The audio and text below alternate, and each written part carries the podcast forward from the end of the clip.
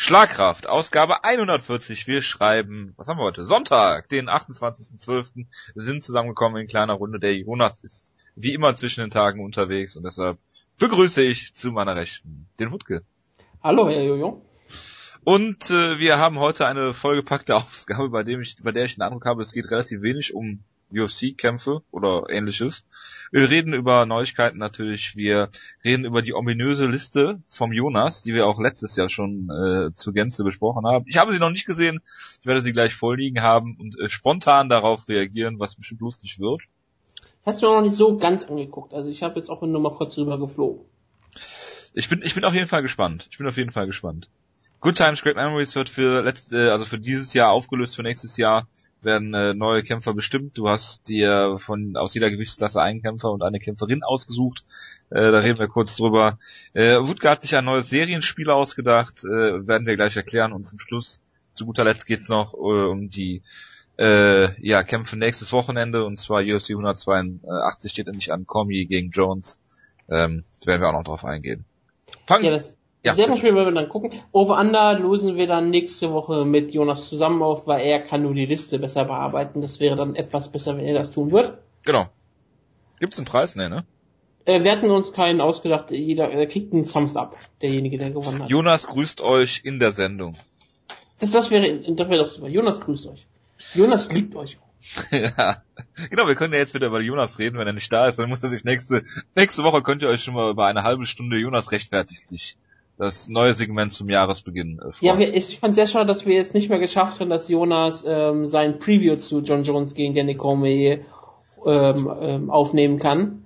Dann hätte er sich dafür auch rechtfertigen müssen für seine Aussagen, die er hätte getätigt hätte. Eigentlich müssten wir das nochmal kurz als Sonderausgabe bringen diese Woche. Ja, aber das ist, ich glaube, nicht wirklich notwendig. Schade. Außer, außer die alle Zuhörer wollen das gerne so haben. Natürlich. Wir werden Jonas private Handynummer rausgeben und dann könnt ihr ihm gerne schreiben.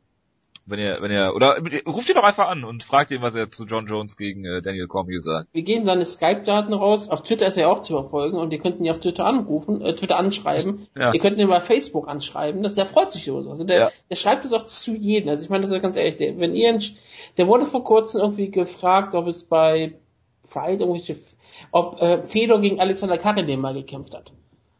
Wurde er auch mal so auf Twitter mal angeschrieben, Direktmessages. Echt? Von wem denn? Ich habe keiner, ich habe nicht weiter nachgefragt. Er fand es nur auf einmal sehr lustig, dass er auf einmal scheinbar eine Person geworden ist, die gefragt wird bei solchen Problemen. Ja. genau. Ich wurde ja auch mal von einem... Es ist ein Go-To-Guy sozusagen. Ich wurde ja bei Moodside auch schon mal von einem Zuhörer angeschrieben, zu meiner Meinung zwischen Matt Brown und Tarek Seferdin, das noch vor einem Jahr damals der Fall war. Dass der Kampf damals angekündigt war und der fiel ja dann durch. Ja, das ist natürlich schade, aber da, kann, kannst du dieses Jahr darauf antworten. Wer, wer war, wer war's? Oder nächstes Jahr. Aber gut, ähm, reden wir kurz über die Neuigkeiten diese Woche. Ähm, da wir jetzt der beliebteste Wrestling-Podcast des Cyborg sind, äh, kurz CM Punk hat bekannt gegeben, wo er trainieren wird. Und zwar in Milwaukee bei Duke Rufus, lieber Wutke. Was hältst du von der Entscheidung? Ich weiß nicht, wie viele Leute dafür sterben müssen, dass sie aus CM Punk einen echten Kämpfer machen werden. Das, das kann nicht wirklich einfach werden. Pascal Kraus. Pas Pascal Kraus muss geopfert werden. Ein brutalen Blutritual wird ähm, der Rosenpanzer ähm, aufgeschnitten und die Sehnenergie wird an CM Punk weitergegeben. Und danach kann er auch so richtig gut kämpfen wie Pascal Kraus. Genau. Der hat ja auch mit einer Gehirnerschütterung zu kämpfen gehabt, von daher passt das ja. Hat er auch schon mal eine Stephen-Session gehabt? Äh, weiß ich nicht. Aber er hat auf jeden Fall ein Problem mit der Schulter, Pascal Kraus, und mit dem Nacken. Ja, das hat CM Punk sicherlich auch. Ich glaube, der hat mit jedem Körperteil richtig schwere Probleme. Dann äh, kann es nur besser werden. Ja, gerade mit, mit, mit weiter mit Mixed Martial Arts kann alles nur besser werden. Wie lange hat er jetzt Pause gehabt? Ein Jahr oder was? Was, CM Punk? Ja. Er haut äh, ähm, richtig ab nach ähm, Royal Rumble kurz danach. Also jetzt hat er ungefähr fast ein Jahr Pause. Okay. Mhm. Ja, die UFC wird nach, äh, also die Pläne sind, dass nächstes Jahr nach Russland geht. Ähm, Vadim hat dazu schon gesagt, dass er bezweifelt, dass die UFC Erfolg haben wird. Siehst du Potenzial im Markt Russland für die UFC?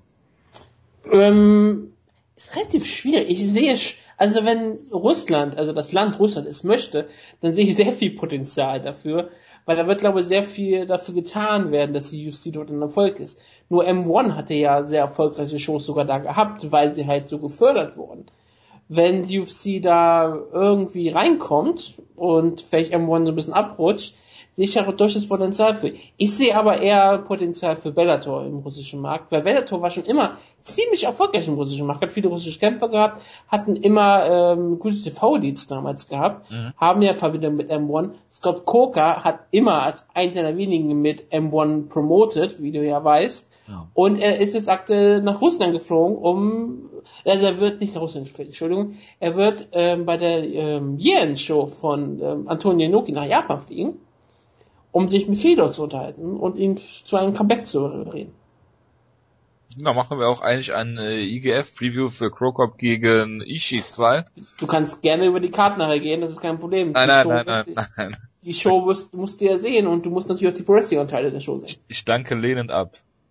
IGF ist ja durchaus Pflicht. Und wer von IGF äh, nicht genug haben kann, der sollte sich mal den äh, Straight Wrestling anhören von unserem Kollegen Strigger.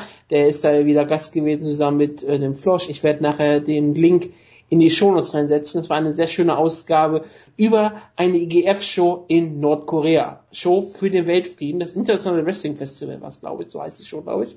Und es war eine Show, die den Weltfrieden begründet hat. Machen wir jetzt auch Co-Promotion? Ich fand es sehr wirksam, weil es ist ja ein Preview zu unserem Review von der IGF e ähm, ähm, Year Show, die wir ja wieder reviewen werden, wie es immer der Fall sein wird. Natürlich.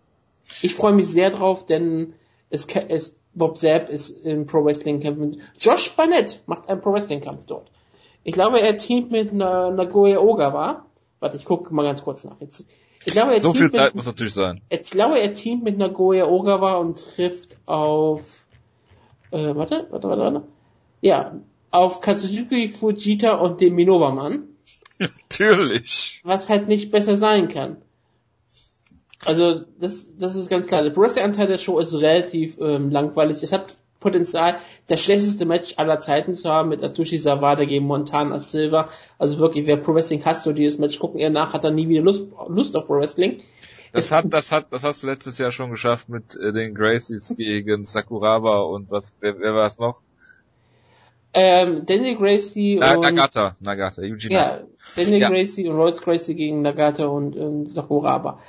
Ähm, auf der Karte kämpft auch noch Bob Sepp gegen Atsukasa, das ist irgend so ein ähm, Musketerkerl. Ich sag nur ganz kurz, dessen Bild ist aus dem Jahr 1976, Copyright drauf, und es gibt kein weiteres anderes Bild. Und anders als jeder andere Kampf, der entweder als Genom, also Pro Wrestling, oder als IGF-Kampf, IGF-MA angekündigt wurde, hat der einfach keine Regeln. Es steht einfach nur da, der Kampf findet statt. Weil er halt so abgefahren ist. Und ja, IGF hat halt Mirko Krokop gegen Satoshi Ishii und Tsutsukawa gegen HGB Chris Barnett. Also es ist das Beste überhaupt. Das der Höhepunkt des Jahres. Absolut.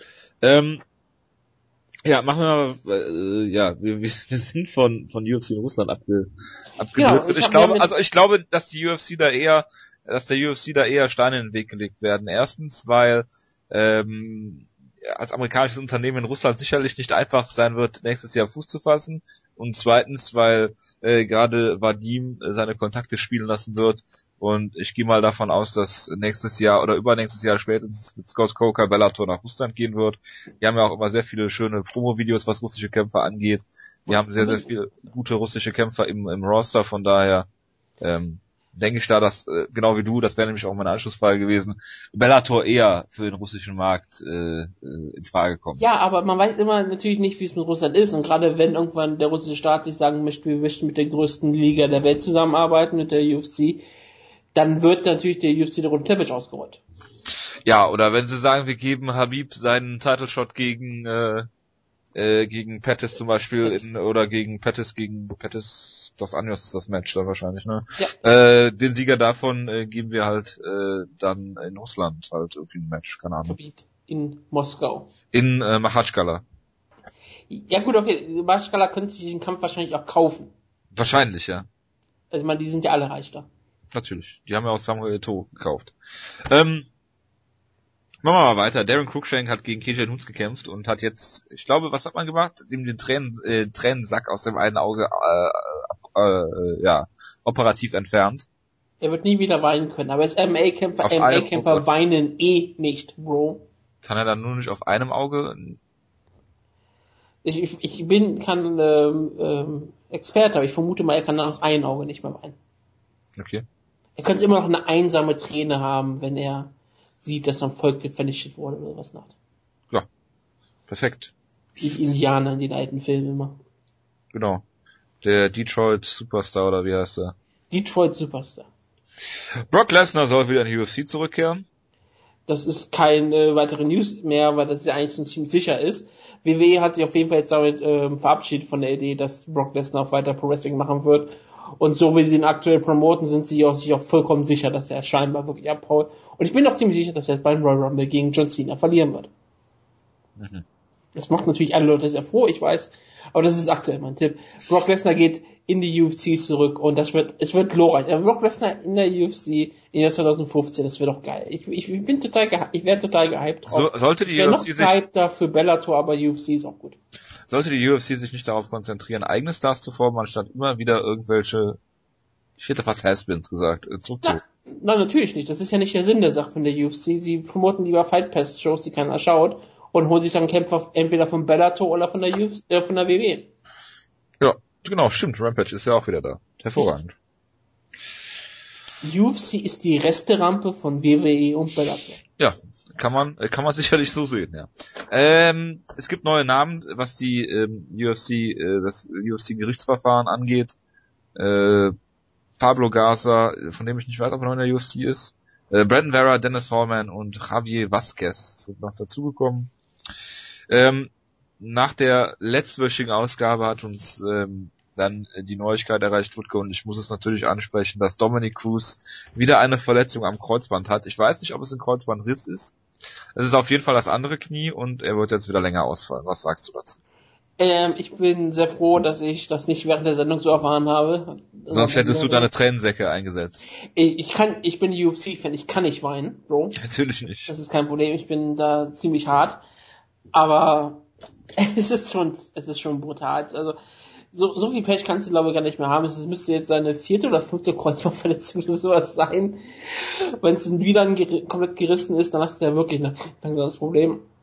Du kamst so zurück und hast einen Gegner, hast einen Gegner wie Takea mit sogar komplett auseinandergenommen. Alle Leute hypen dich zurecht. Du bist vielleicht wirklich, es ist, wäre wahrscheinlich wirklich die größte UFC-Karriere oder MA-Karriere als solche die mit Verletzungen nie zu das wird, was sie sagen hätte können. Jemand, der in seiner Prime so viele Verletzungen hatte, der so viele Möglichkeiten genommen wurde, das ist schon ziemlich hart. Ich meine, wie viele Kämpfe hat er in der Zeit gehabt? Ich meine, es waren drei Jahre Pause zwischendrin. Jetzt muss er vielleicht wieder ein ganzes Jahr lang Pause machen, wenn es schlecht läuft. Und dann muss er irgendwann auch überlegen, ob sein Körper nicht einfach nicht für den Sport geeignet ist egal wie gut er ist, egal wie talentiert er ist.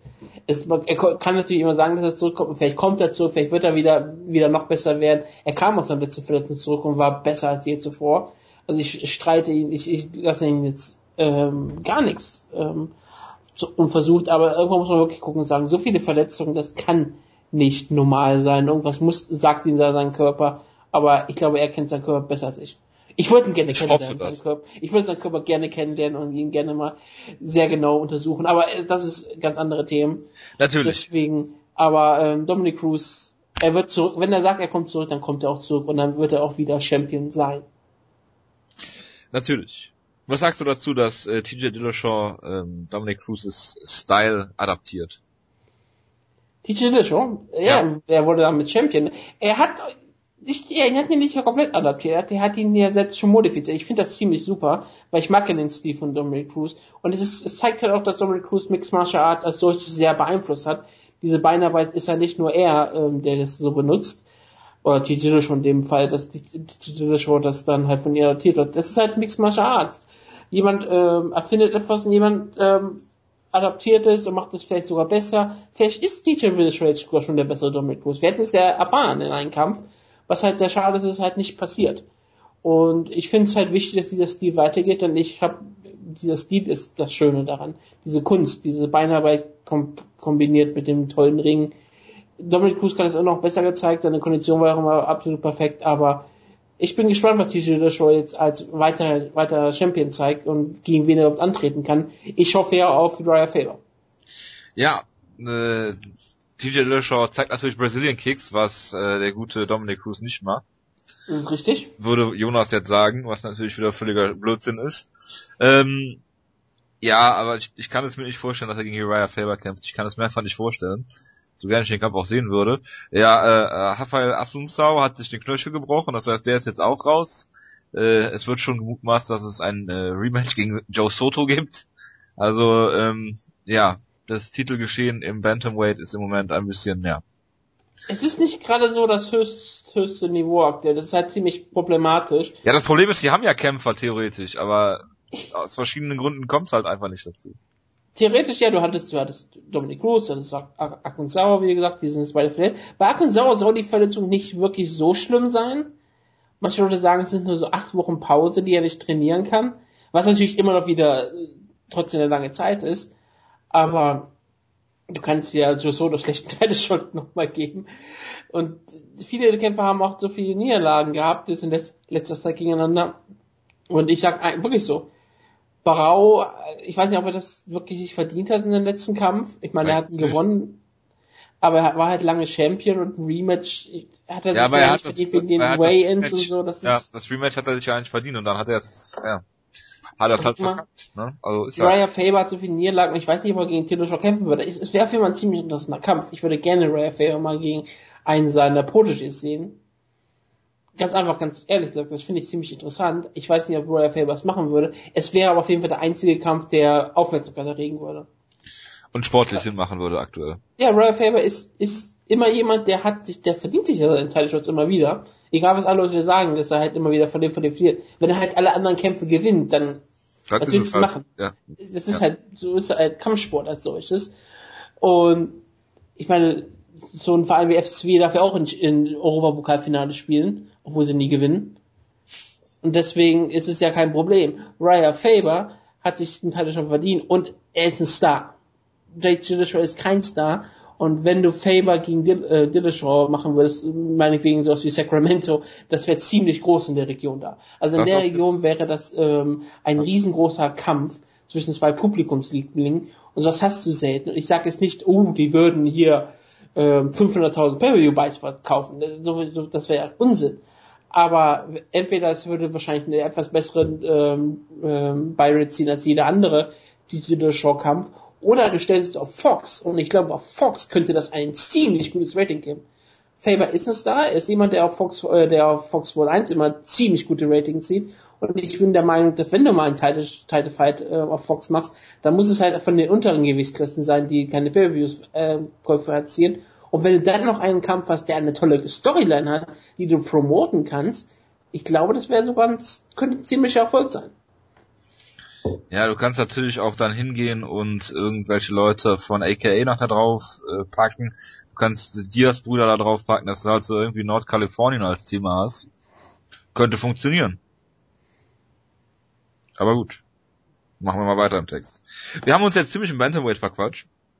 Tun wir doch immer gerne. Ja, gerne. Die mögen die kleinen Leute. Die sind ja. immer so süß und niedlich. Ja, aber Jonas blockt uns ja immer, der will ja immer nur über Heavyweights reden. Und nur über Flyweights. Heavyweights und Flyweights. Jonas ist sehr, sehr komisch. Ja. Das muss man auch mal jetzt hier sagen, an dieser Stelle. Weil Jonas hört die Ausgaben ja, ne? Ja, ja natürlich, der wird auf der Rückfahrt sich wahrscheinlich die anhören. Ja, ist doch super. Schöne Grüße an der Stelle. Äh, UFC Fight Pass ist gehackt worden, beziehungsweise UFC.tv. Oh. Jonas sehr freut, wie gesagt, der ist ja bei Karls Computer gerade aktuell. Da kann er vielleicht lustige Tipps aufsammeln, wie er seine Passwörter jetzt schützt. Mhm. Mhm. Und es sind irgendwie ähm, Daten auch veröffentlicht worden. Und zwar sind die Daten von 12.000 Leuten gehackt worden. Jetzt habe ich mir gedacht, wenn das alles Subscriber sind von Fight Pass, dann ja, gut nach UFC. Ähm, aber pff, ja, keine Ahnung. Mal sehen, was da noch kommt. Auf jeden Fall hat man das auf Ground and Pound schön nachlesen können. Äh, auf UFC TV war davon natürlich nichts zu lesen. Haben sie auch deinen Daten gehabt? Hast du nachgeguckt? Nee, die Liste ist mittlerweile gelöscht. Ich hätte nachgeguckt, aber keine Ahnung. Macht mir auch nichts. Äh, interessiert mich auch nicht wirklich. Ist halt nur ein bisschen Verwaltungsaufwand, weil äh, Kreditkarten ja prinzipiell geschützt sind. Äh, bis 50 Euro, glaube ich. Äh, Eigenanteil an Haftung. Aber gut, das nur nebenbei. Äh, Kron Gracie hat sein äh, MMA-Debüt gefeiert gegen Jung So Kim der den Spitznamen, äh, der den äh, ja, äh, Ringnamen äh, The Immortal Wrestler hat. Toller Nickname, ist ja. typisch, klingt so eigentlich so typisch japanisch, aber ich glaube, er ist kein Japaner. Es klingt koreanisch. Meine ich ja. Ähm, ja, kennst einen, kennst alle. Genau wie Akiyama, ist ja auch Japaner. Äh, das würden manche Japaner sagen, er ist kein Japaner. Manche Koreaner würden sagen, er ist auch kein Koreaner. Ja, er ist irgendwas zwischendrin. Beste von beiden Welten. Genau. Äh, und er hat, äh, also Kron Gracie hat gewonnen innerhalb äh, in, in etwa einer Minute mit einem Armbar. So, hab den Kampf nicht gesehen. Es ist schockierend, dass Kron Gracie äh, trotz gegen einen 0-0-Kämpfer gewinnen würde. Egal, ob er selbst keine Erfahrung von Mixed Martial hat, aber er ist halt ein ziemlich guter ähm, Jiu-Jitsu-Kämpfer. Und er war in IAMA, hat er sehr viel Erfahrung gesammelt. Genau. Super Steven Seiler hat sein äh, Titan FC, glaube ich, war es, Debüt verloren gegen Desmond Green und hat sich gedacht, äh, was, was ist sinnvoller als äh, ehemaliges Team Schlagkraftmitglied, jetzt einfach mal die Gewichtsklasse zu wechseln und er will jetzt runtergehen ins Bantamweight. Ich fand ihn ja immer schon relativ, also er war ja schon immer relativ groß im, im Featherweight. Jetzt nochmal 10 Pfund äh, mehr runterzugehen, finde ich ziemlich riskant. Frag doch mal Josh Roop. Wahrscheinlich, ja genau. Äh, wahrscheinlich auch nicht das Problem äh, an der Wurzel gepackt, aber gut, Super Steven Styler, viel Spaß beim Weightcutten.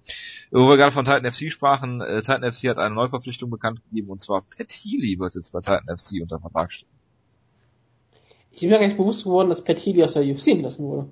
Ja, mir ist es auch nicht bewusst gewesen, aber äh, wenn man so auf seinen Kampfrekord schaut, macht das durchaus Sinn. Ja, und sein einzigen Sieg, den er gefeiert hat über Jim Miller, war ja auch dann noch ein, der ihm abgezogen wurde, weil er auf Drogen war. Ja. Und der Jonas hat ihn immer wieder ins Unermessliche gehypt. Daran kann ich mich auch noch erinnern. Das, die Sache ist, Petit ist ja eigentlich auch ziemlich, ziemlich gut. Wenn du Aber er ist auch ziemlich, ziemlich langsam. Ja klar, er hat gegen Jim Miller halt gewonnen. Nennen wir es mal so, Sache mein Namensmeier wegen Marihuana. Es ist was, ist es denn wirklich dafür gewesen? Hat dann gekämpft gegen Pamit Morgenedov, dagegen kannst du jetzt logischerweise verlieren. Bobby Green ist ein unangenehmer Gegner, hat er verloren. George Masvidal und Lazen Thibault. Das sind alles Top Ten Lightweights zu dem damaligen Zeitpunkt gewesen. Okay, Bobby Green nicht, aber das sind eigentlich ja, wirklich aber richtig Thibault auch nicht. Ja, aber für uns ist er jetzt ein Top Ten Lightweight. Ja, aber, wenn, äh, aber ja, aber er ist noch nicht mal Top 15 äh, Lightweight. Aktuell zumindest. Und äh, wenn du im Lightweight in der UFC irgendwas beweisen willst, dann musst du einen Gläsen Tibau mal locker wegfiedeln. Das ist richtig und halt deswegen wurde er auch zu Recht, wenn man so überlegt, entlassen. Ja. Nur es war halt wirklich alles sehr unangenehme, starke Gegner, was es nicht gegen ja, Fertility spricht, sondern für Lightweight. Natürlich, aber er sah auch furchtbar aus, das muss man auch dazu sagen. Ja, also, aber gegen Spiller absolut nicht, natürlich, aber gegen Bobby Green war er schon sehr, sehr langsam und behäbig. Also. Wer ist aber noch in der UFC unter Vertrag? Der Mongolian Wolf. Zu Recht auch. Ja, ich weiß, aber da würde ich auch gerne mal Jonas Statement zu haben. Was? Da hätte ich auch gerne mal Jonas Statement zu, was der dazu sagt, dass der Mongolian Wolf noch in der UFC ist. Ja, das ist, ich glaube, der wüsste es gar nicht mehr. Ich hätte ihn vielleicht einfach in Team Schlag aufnehmen sollen. Äh, als Lock, eigentlich schon. Ja, aber ich, ich wollte ja Jonas Ich erinnere mich noch gerne an seinen äh, souveränen Sieg gegen Jason Reinhardt, der glaube ich fast war, ich weiß nicht, ob er nur eine Niederlage hatte oder umgeschlagen war bis zu dem Zeitpunkt. Und über 40. Und über 40. Also, äh, aber das heißt ja nichts. Das heißt nichts. Ja, wir, äh, wir beurteilen ja nur nach Kampfrekorden. Jason Reinhardt ist wie guter Wein, er wird nur besser mit der Zeit. Natürlich. Gut, letzte Neuigkeit und da schließt sich der Pro Wrestling Kreis. Äh, Kreis. Kreis. Bellator, Circle. Genau. Äh, Bellator bemüht sich äh, um Alberto del Rey, beziehungsweise... Rio. Bitte was? Alberto del Rio. Rio, meine ich doch. Was hab ich gesagt? Rey? Rey, du hast König gesagt. Nein, Rio. Fluss. Äh, Dos Caras äh, Junior. El Patron. Genau. Äh, der hat schon einen MMA-Rekord, das wissen viele nicht, von, ich glaube, 9 und 5 oder sowas, hat auch schon in Japan, ich habe, glaube größtenteils in Japan gekämpft, äh, hat äh, Niederlage gegen äh, Mirko Krokop, glaube ich, gehabt, bei, bei Pride zweimal gekämpft. Ähm, ja. Ja, also dafür ist er halt ziemlich bekannt, dass er bei Pride äh, gegen Mirko Krokop ausgenockt wurde und dass er gegen Kas, äh, Kas Nakamura verloren hatte. Ähm, man sollte aber nicht vergessen, er hat nicht nur Professional, Res Professional Wrestling Hintergrund, sondern er hat ja auch einen richtig, richtigen Greco-Roman Hintergrund gehabt. Er wurde in genau. normalen Greco-Roman Ringen trainiert, ist damit ziemlich bekannt geworden in Mexiko, hat das seit diesen Hintergrund auch in seinem Lucha Gimmick gehabt, in seinem Dos Caras Gimmick, als Technico gerade, als er ein guter, also als er ein Face war. Aber äh, deswegen hat er halt Mixed Martial Arts auch äh, gemacht, meistens in der Maske er hat in Deep und in Pride mit Maske gekämpft zum Großteil, was halt ziemlich beliebt war und ja, er wäre, er wäre legit. Ich glaube nicht, dass ich das wirklich antun würde, Warum auch? Er ist 37, er hat ähm, noch sehr viel Potenzial im Wrestling. Er wird sehr gut promotet, er kann independent sehr viel Geld verdienen. Es, es wäre, es wäre für Bellator schon eine Sache. Ich weiß nicht, wie. Äh, Alberto de Rio ist ziemlich beliebt in Mexiko. Also wirklich, er ist ziemlich beliebt. Und wenn du nach wenn Bellator auch sagen möchte, hey, wir möchten auch auf dem mexikanischen Markt zuschlagen. Tito Ortiz ist jemand, den sie ja immer so als amerikanischen, mexikanischen Superstar halten wollen. Tito ne? Ortiz übrigens überhaupt Spanisch? Äh, ich weiß nicht, ob er Spanisch kann. Da kommt jemand mit mexikanischer Flagge raus. Reicht das denn nicht? Ja? Ich, ich vermute mal, er kann so ein bisschen Spanisch, aber bestimmt nicht. Er kann bestimmt genauso gut Spanisch wie Cain Valesquez. Und, aber wenn dann wirklich vielleicht sagt, Bellator, wir wollen auch auf den mexikanischen Markt zuschlagen, ist vielleicht jemand wie Alberto de Rio, Dos Caras Jr., keine so schlechte Idee. Ähm, es wäre, es, es wäre für Bellator vollkommen normal, du könntest ihn, er ist legit, er ist ein, er ist ein echtes Schwergewicht und er könnte dann auch, oder könnte wahrscheinlich in Blood Heavyweight besser auch, besser auch antreten, aber er konnte dort gegen normale Gegner äh, kämpfen. Natürlich nicht gegen die Top-Leute da, kein, da würde er auch noch verlieren, aber er hat halt einen Hintergrund und wenn er sich darauf mal für so zwei, drei Monate beschränken würde, richtig, richtig drauf trainiert, dann kann er da gegen bestimmte echte Kämpfer, die auch schon mal Bellator gekämpft haben, kämpfen. Ich glaube, ich glaube Bellator hat genug Veteranen, die er besiegen könnte. Da reicht. Ich meine, kurz bevor er zu WWE ging, hatte er noch Mixed Martial Arts Kämpfe. Also im Jahr 2010 hat er seinen letzten Kampf gehabt. Es ist jetzt nicht so, dass er jetzt ewig Ringrost äh, hat im Mixed Martial Arts Niveau, ja er hat, er hat einen echten Hintergrund, er hat niemanden wirklich von Wert besiegt, aber naja, du musst halt auch nicht jemanden von Wert besiegen, um bei Bellator promotet zu werden.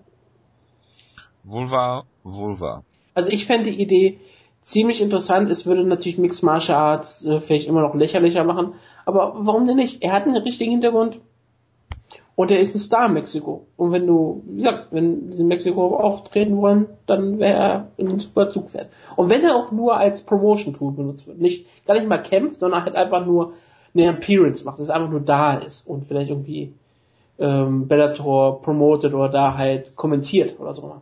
Das wird auch schon helfen. Genau. Gut, dann habe ich noch zwei Kampfankündigungen. Einmal ist das Edson Barbosa gegen Michael Johnson. Durchaus ein Kampf, der ähm, interessant ist im Lightweight zwei gute Leute und derjenige, der dann gewinnt, der kann halt nochmal mit ein, zwei Siegen vielleicht sogar den Titel angreifen. An, an, äh, greifen. aber wenn ich das bei beiden nicht glaube, dass das so weit kommt, aber durchaus. Ja, die haben immer ziemlich einen Hype hinter sich, ne? Ja. Das absolut. ist halt, die sind auch ziemlich zwei sehr interessante Kämpfer, die, wenn sie gewinnen, meistens spektakulär gewinnen. Ist, glaube ich, auch ein Co-Main-Event auf einer Fox Sports One äh, Card, wenn ich mich ja, das, irre.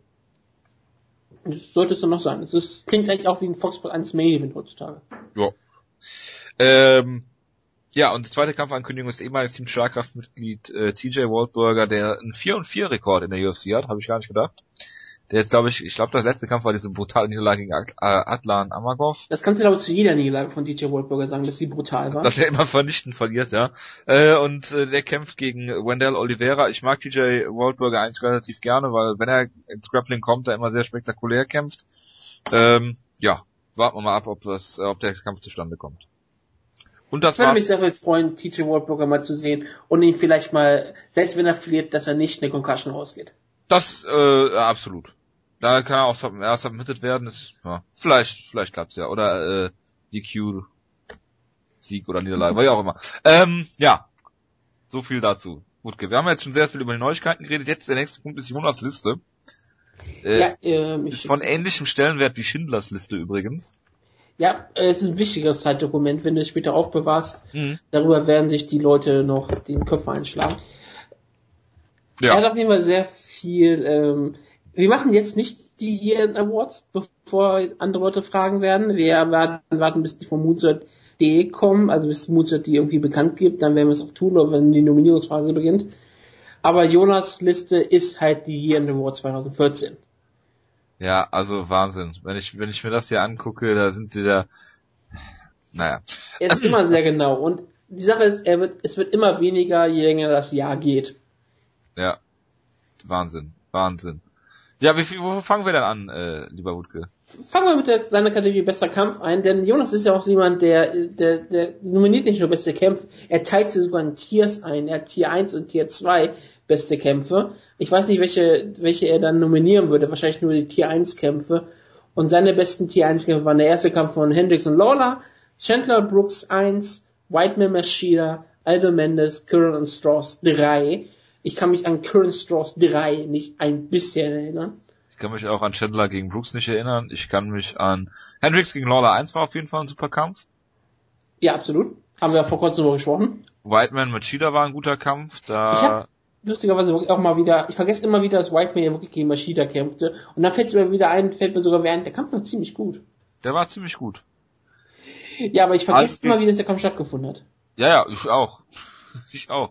Ähm, Aldo gegen Mendes war auf jeden Fall ein guter Kampf. Da erinnere ich mich noch sehr lebhaft dran, mit einigen Aufregern. Ähm, ja. Seine Andere Nominierungen kommen natürlich äh, später. Ich meine, ja, er hat, wie gesagt, auch Tier 2 Kämpfe. Was heißt, die sind immer noch bester Kampfmaterial, aber sind nicht das beste Top 10 super äh, bester Kampfmaterial. Das ist Michinori Tanaka vs. Kyo Kyung Kyang von der Japan-Show am 19.09. Brown gegen Silver, ja, er hat also einen Matt Brown Kampf nominiert, was ich sehr schön finde. Er hat Tarek Zefferdin gegen Yushu Ja, ja, ja, also da, den können wir schon mal locker flockig streichen. Und Maschida gegen Musashi, aus welchen Weil, Gründen auch immer. Das war ein absolut furchtbarer Kampf, Maschida gegen Musashi. Und äh, Seferdin gegen Lim äh, ist auch eher Jonas, äh, man kann Liebe sagen, wahre, echte Liebe gibt's ja eh nur zwischen Männern. Und ich glaube, die Show war am vierten ersten, nicht im ersten vierten. Ja. Und äh, ja, Jonas wahre Liebe zu Tarek Seferdin ist ja auch hier sehr bekannt, von daher. Äh, ja, sie ist, sie ist sehr, sehr intensiv. Also ich bin überrascht, dass er nicht zur belgischen Grenze gefahren ist. Weil das ist jetzt hier wieder interessant, weil äh, Jonas hier zwei schlechteste Kämpfe hat. Äh, und zwar äh, Royston V gegen äh, den anderen da von ja. UFC Singapur und Kikono gegen Quinn Mulhern, auch von der UFC Singapur Show. Und danach hat er in Klammern geschrieben, danach habe ich keine Lust mehr gehabt. Ähm, wobei er dann äh, komischerweise den Main Event nominiert hat und irgendwo zu äh, äh, hier äh, dem Crusher Kawajiri noch irgendwas geschrieben hat. Das ist immer wieder sehr widersprüchlich, was Jonas da wieder von. Auf jeden Fall hat er keine Lust gehabt, mehr schlechte Kämpfe zu ähm, nominieren. Gerade weil es ja so die Kategorie schlechtester Kampf eh nicht gibt. Ja. Richtig es ist ziemlich sogar, äh, dann hat er eine ganze Liste von Chaos. Wir könnten die durcharbeiten. Das werde ich auch schnell tun. Du, du wisst, er hat Darren Crusher gegen Mike Rio nominiert. Dummer Takedown into Heel into Wheel Kick into Punches. Ja. Aber ihr könnt euch also durchaus vorstellen, was passiert ist. Donald Cerrone gegen Adriano Martins, das war ein Headkick. Don Young Kim gegen ähm, John Hathaway, China China. Spinning Back Elbow of Doom. Ich weiß gar nicht, ob wir den angesehen haben. Doch, habe ich. Habe ich, ich habe die Wiederholung davon noch gesehen, weil Bloody Elbow irgendwelche Best-of-Dinger da gezeigt hat. Und dann ist John Hathaway mit einem Standing Elbow in einen Spinning Back Elbow reingelaufen. Genau, und natürlich hat Jonas da, darunter dann nomini noch nominiert Tyron Woodley gegen Don Young Kim, UFC China, in Anführungszeichen logischerweise, der Kontakt zum Spinning Back Elbow of Doom. Denn das hat, hat der Don Young Kim aufgebaut und ist dann selber in sowas reingelaufen. China übrigens in Anführungsstrichen. Ja klar, weil es ist ja nicht China, wie du uns immer wieder sagst. Ja. Und er will ja die Sachen für dich machen. Dann hat er natürlich noch Derek Anderson gegen Brandon Gertz von Bellator. Das war ein Natürlich hat er den noch. Chris Beal vs. Pat William von UFC 172 auch ein Flying Knee. Ich glaube, kommen ja. sehr viele Flying Knees. Ja, Flying Switch Knee ist das nächste. Godofredo mhm. Pepe gegen Noah Lahat, den Israeli. Äh, gleiche Card war dann noch Dan Henderson gegen Shogun Hua. H-Bomb from Hell. Ja, oder vom Altenheim. Ja. TJ Dillashaw gegen Hennen Barau. Hier steht Brazilian Kick on the Brazilian. Was natürlich falsch ist, weil es kein Brazilian Kick war, aber gut. Das ist halt aber es war ein Kick gegen einen Brasilianer. Ja, also ist es ein Brazilian Kick. Ja. Eigentlich ist es ein American Kick, weil der Brazilian ja, kickt. Brazilian kickt. Das kann ja. so das würde ich würde ich gelten lassen, wenn es dann ein Passiv wäre, ja. ja. Ronda, Ronda Rousey. ja, also Ronda Rousey hat Alexis Davis per Murder Death Kill ein Wort besiegt. Leider nicht ein Caps Lock, der Idiot. Das wäre natürlich auch ein äh, gutes Hashtag gewesen. Murder Death Kill, ein Wort. Johnny Eduardo, Eddie Wineland in Cincinnati Punches, das ist sehr genau. Mark Hunt gegen Roy Nelson, Faceplant. Ja. Und dann hat er, ohne es gesehen zu haben. zu haben. Das sind immer die besten Dinge. Carol Bedoff gegen Royce Gracie, KSW, Another Delayed KO. Und nachdem ich gesehen habe, Der Sogar noch besser als erwartet. Ja, natürlich. Es ist ein Giftling. Ja, ich gucke mir an. Oh Gott. Um Gottes Willen. Es, es ist, Holz Gracie, ne? typischer Holz Gracie Vintage K.O. Ja, man sieht dann auch so im Pro Wrestling Training immer voll in Aktion. Natürlich. Ja, und das letzte, letzte K.O. ist äh, Louis Smolka gegen Richie Vikulik äh, per Switchin Music. Natürlich für mich der K.O. des Jahres. Natürlich. Ich weiß gar nicht, was der K.O. des Jahres für mich ist. Äh, viele sagen, wir noch erfahren. dieser komische Damasio Page K.O. ist für sie auch der K.O. des Jahres. Keine Ahnung. Kommen wir zu den Subs des Jahres. Mighty Mo gegen ja, Peter stopp, Graham. Stopp, stopp, stopp, stopp. Da ist für mich eigentlich klar, es kann nur Killer B sein, ja. Der in der Liste sogar auftaucht. ja, Block, ja, hervorragend. Ja, bitte. Mighty Mo gegen. Ja, das Mighty Mo gegen Peter Graham in Anf äh, dann natürlich in Klammern mit mit einem Parenthesis an Anfang Headlock. Ja. Das war natürlich auch sehr, sehr geil, weil bei den Kämpfern musstest du eine Submission erwarten. Eduardo Dudu Dantas gegen Antonio Leon, Single Leg into Rear Naked Choke von Bellator 111. Dann hattest du Luke Rocco gegen Tim Birch, Single Leg von Birch into Wacky Scramble into Reverse Triangle Kimura. Also wenn ihr euch das direkt so vorstellen könnt, dann ja. seid ihr ziemlich gut.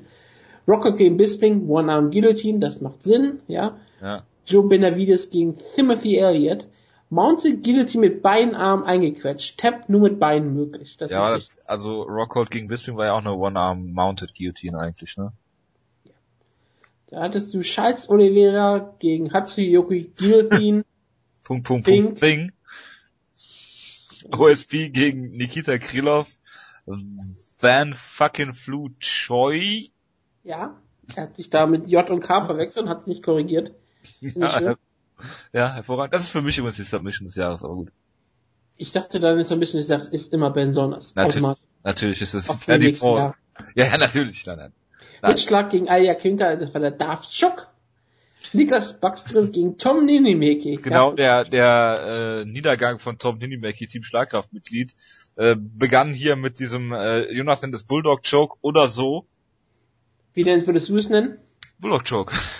Du nennst also nicht oder so. Nein, nein, ich nenne es Bulldog Choke. Dann haben wir, wie gesagt, Ben Sonners gegen Heatherly Omo fucking Plata. Ja, das ist absolut die Submission des Jahres, ohne jeden Zweifel. Ich habe mich so gefreut. Ich habe in meinem Team, äh, in meinen äh, äh, Jahresfragen für Over Under äh, ja die Frage gestellt, ob es äh, 0,5 äh, UFC Finishes per Submission, die auf Plata enden. Und es gab einen. Over getippt, äh, nächste Woche mehr dazu natürlich.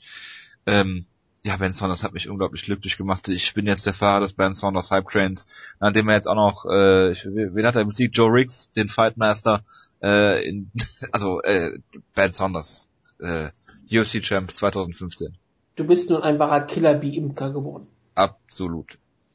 Liam McGeary gegen Kelly Admundson, Bellator Inverted Triangle vom Rücken aus der Side Control. Ich ja. weiß gar nicht, wie das möglich ist. Doch, als ich das gesehen habe jetzt nochmal, habe ich mir auch gedacht, eigentlich wäre Liam McGeary, der lange Zeit weg war, auch noch ein Kandidat gewesen, den man in Team Schlagkraft hätte aufnehmen können. Äh, aber gut, äh, haben wir nicht gemacht. Pech. Fredo Pepe gegen kann es sein, Johnson. Dass, kann es sein, dass, äh, also Mounted Triangle Armbar, Entschuldigung, dass ich dich da unterbrochen habe, aber kann es sein, dass Jonas Fredo Pepe Fan ist? Ja, ich habe auch immer gedacht, dass er ihn aus irgendeinem Grund total gut findet. Hat ihn aber nicht nominiert für Schlagkraft. Das ist merkwürdig wiederum, weil er will das so ein bisschen kaschieren und dann hier so hintenrum, dass wir das erwähnen wahrscheinlich. Weil es ihm auch ein bisschen peinlich ist. Gerade wegen Godofredo Pepe, das ist ja auch wirklich kein Kämpfer, für den man normalerweise in den Fanslook geht. Ja. Und jetzt wieder mal sehr hervorragend, äh, Wutke, bitte willst du es verkünden? Raquel Pennington gegen Ashley Evans Smith, UFC 180, Bulldog Show into CSI Crime Scene. Und hat er natürlich den, das Twitter-Account, äh, hat natürlich das Bild dazu geschickt wie Ashley Evans Smith da tot am Boden liegt. Ja. Das war ja auch ein tolles Finish. Also das ist alles, was man sich ja wünscht von äh, Mixed Martial Arts. Und von CSI. Ja. Also CSI, das wäre eine schöne Folge gewesen. Dass die noch keine Folge gemacht haben über äh, tote Kämpfer Mixed Martial Arts, ist doch relativ tragisch, oder? Ja, eigentlich schon. Und dann hat er natürlich die Highlights des Jahres. Es gibt ja immer Highlights und Enttäuschungen des Jahres bei ähm, Moonsault bei den Year Awards und hier geht Jonas natürlich immer voll ins Geschäft. Natürlich, Highlights. er geht absolut. Also als erstes Highlight steht hier Crusher Kawajiri endlich in der UFC. Äh, gewinnt und hält eine total grandiose Promo, gefolgt von einem sehr offenen, interessanten Interview ein Tag, paar Tage später. Ja, super. Aber danach ich nichts mehr, also doch eher nicht. Ja gut, okay. Also ähm, Man könnte es rauslöschen, aber man könnte es auch drin lassen. also ich habe von dem allem, um ehrlich gesagt, äh, ehrlich zu sein, außer dem äh, Crusher Kawajiri Kampf nichts mehr in Erinnerung. Und dass Jonas davor ähm, Angst hatte, ich glaube, er hat gegen Sean, äh, Sean Soriano gekämpft, weil dessen Trainer Henry Hooft damals gesagt hat, dass es der beste Striker ist, mit dem er je trainiert hat. Jonas hat aber schon Geld gesetzt auf Kawajiri und hat dann richtig die Flatter bekommen und mir die ganze Zeit bei Twitter, äh, bei, bei Facebook erzählt, äh, dass er sich jetzt, jetzt total unsicher sei und alles äh, scheiße ist und Jonas ist da sehr, sehr empfänglich für solche Sachen und von daher absolutes Highlight von mir, für Jonas auch, äh, äh, ja, das UFC-Debüt von Kawajiri. Willst du mal weitermachen, Wutke? Ja, jetzt wird's immer wieder lustig. Ähm, 12.01.2014, der Tag, an dem der Account von Spiegel TV den Hashtag Hashtag MMA benutzt. MMA nie. Das kann man kaum, das kann man gar nicht aussprechen. Ne? Nein, das ist das, das Schreckliche an diesem, an diesem Hashtag. Nicht nur, dass er scheiße ist, sondern auch, dass du ihn nicht aussprechen kannst. Es ist ja Germany. Germany. Aber, aber dann geht's halt nicht so auf und du musst es dann ja auch MMA sagen und das geht mit German nicht so gut, ist auch egal, benutzt. Wo hat sich eine hochspannende Diskussion entwickelt, denn Jonas hat damals als Team, als Schlagkraft sowas geschrieben wie der Account von Spiegel, äh, Spiegel TV benutzt den Hashtag Germany und hat der Spiegel-Account geschrieben, der Account ist ein Mensch. Und das hat Jonas total abgefeiert. Ich verstehe aber auch gar nicht warum, weil ich erstens ist es total an mir vorbeigegangen und zweitens habe ich jetzt gerade da drauf geklickt und es gesehen und ja, sagen wir mal so, Jonas setzt interessante Prioritäten und ja. Ich, bei mir werden sogar ähm, Tweets favorisiert vom Youth, von WWE-Kommentatoren. Das finde ich auch sehr schön. Von wem denn? Ähm, von dem ähm, deutschen, äh, den, den Hackmann. Der Hackman. Der ehemaligen Wrestler Sebastian Sage, der favorisiert häufiger Tweets von mir. Mhm. Der kommentiert auf hier Posi Max. Glückwunsch dazu. Ich weiß. Aber ich werde das nie so groß darstellen. Ich habe das gerade nur gemacht, weil Jonas findet es ja immer toll, wenn ähm, Schlagkraft irgendwie sowas erreicht. Ich denke immer so, ja, und? Ja gut, der Jonas ist aber auch jemand, der gerne MMA-Sachen von seinem privaten Account äh, postet und die dann abfeiert und sich mit irgendwelchen Leuten unterhält. Wo ich mir sage, könnte er ja gut auch vom Schlagkraft MMA-Account machen. Er könnte ja auch mal ähm, Artikel schreiben auf schlagkraft.de, auch gerne auf Englisch, das ist ja ziemlich mächtig. Kann er machen, aber schlagkraft.de ist nicht unsere Seite. Ja, ja, Team Schlag, aber hier du unsere Seite. Schlagkraft ist MMA.de. Siehst du, ich weiß das nicht mal aus dem Kopf, weil das so unwichtig ist, ja. Schlagkraft-ma.de. Wir haben ein neues Out, ähm, Layout nebenbei. Hat der Jonas sich richtig eingesetzt, darüber kann er nächste Woche gerne reden. Ihr werdet also, wenn ihr die Show runterlädt, eine komplett neue Seite sehen. Und mit neuen Features, über die Jonas gerne reden wird. aber, aber ähm, Schlagkraft.de kann ich auch empfehlen. Ist äh, scheinbar eine Handwerkerseite. Das macht Sinn, wir sind ja auch sehr handwerklich begabt. Ah ja, geht so. Und auf jeden Fall hat er noch so geschrieben, es gab dann auch einen positiven äh, Mail-Beitrag von Spiegel TV und dann in Anklammern vielleicht sogar etwas zu positiv. Ja. Denn okay. was ist, was MA braucht, sind vielleicht sind kritische, faire, ähm, klare äh, Berichte und keine äh, zu positiven. So wie Jonas ihn machen könnte. Wenn Jonas einen MMA-Bericht machen würde, wäre ähm, UFC Jahre tot hier. Wenn Jonas einen MMA-Bericht machen würde, würde es zwei Stunden Sit-Down-Interview mit Tarek Seferdin geben. Ja, und sie würden über Gute FDP reden. ja, natürlich. Das würde ich eigentlich gerne mal sehen. Jonas bekommt nächstes Jahr die Aufgabe, einen UFC-Bericht äh, zu machen. Kriegt alle, äh, alle ja, Ressourcen von uns gestellt. Und Jonas wird reisen. Jonas reist. Das ist doch er, will ja nach, er hat doch seine Face an Credentials für Schweden. Vielleicht kann er ja dann äh, ein paar Interviews führen vor Ort mit MA-Kämpfern und wird dann über die MA-Kämpfer nur über andere Kämpfer reden. genau, ich sehe schon, wie er, wie er mit äh, Anthony Rumble Johnson über Tarek Seferdin redet. Ja, beispielsweise.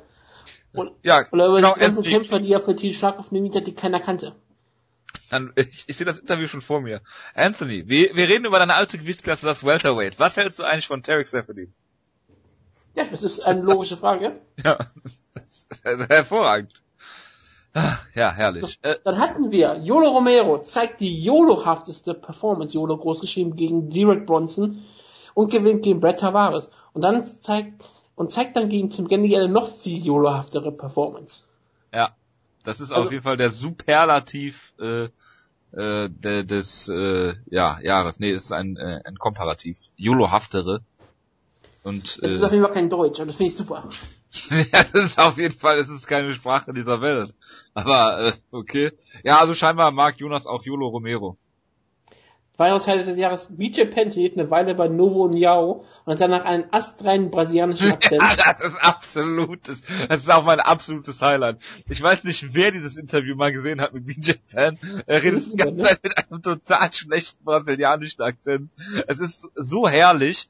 Ähm, vor allen Dingen, weil man ja BJ Penn auch nachsagt, dass er so Sachen, wenn er daran interessiert ist, relativ schnell aufsaugt. Und es würde mich nicht wundern, wenn er auf einmal diesen brasilianischen Akzent einfach so in Mark und Bein hätte übergehen äh, lassen. Also wenn du BJ Penn jetzt, weiß ich nicht, Tractor Pull beibringst in den nächsten drei Monaten, wird er der World Champion. Das wäre hervorragend. Kann er jetzt so machen, er hat viel Zeit dafür. Ja.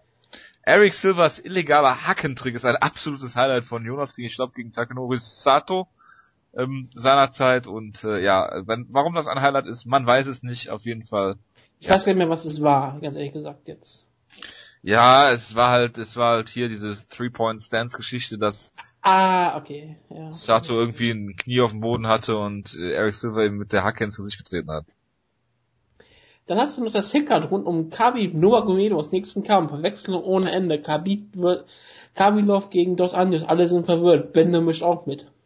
Ja, und es war auch sehr interessant, weil Jonas mir das geschrieben hat, oder uns in den, in den Gruppenchat, und dann Dos Anjos und Dos Santos verwechselt hat. Er hat also auch völlig mitgewischt, das macht ja, ja Sinn. Ja, er hat da nochmal Öl ins äh, äh, äh, Feuer gegossen. Geben wir denn das pokert hoch und gewinnen und fehlt dann gegen Pettis, aber naja. Warum das ein Highlight ist, ist mir auch völlig rätselhaft. Ich weiß nicht, was er so hoch pokert. Meint er den Kampf gegen Diego Sanchez, wo er in den Brawl reinging? Nein, der war das Jahr davor, oder?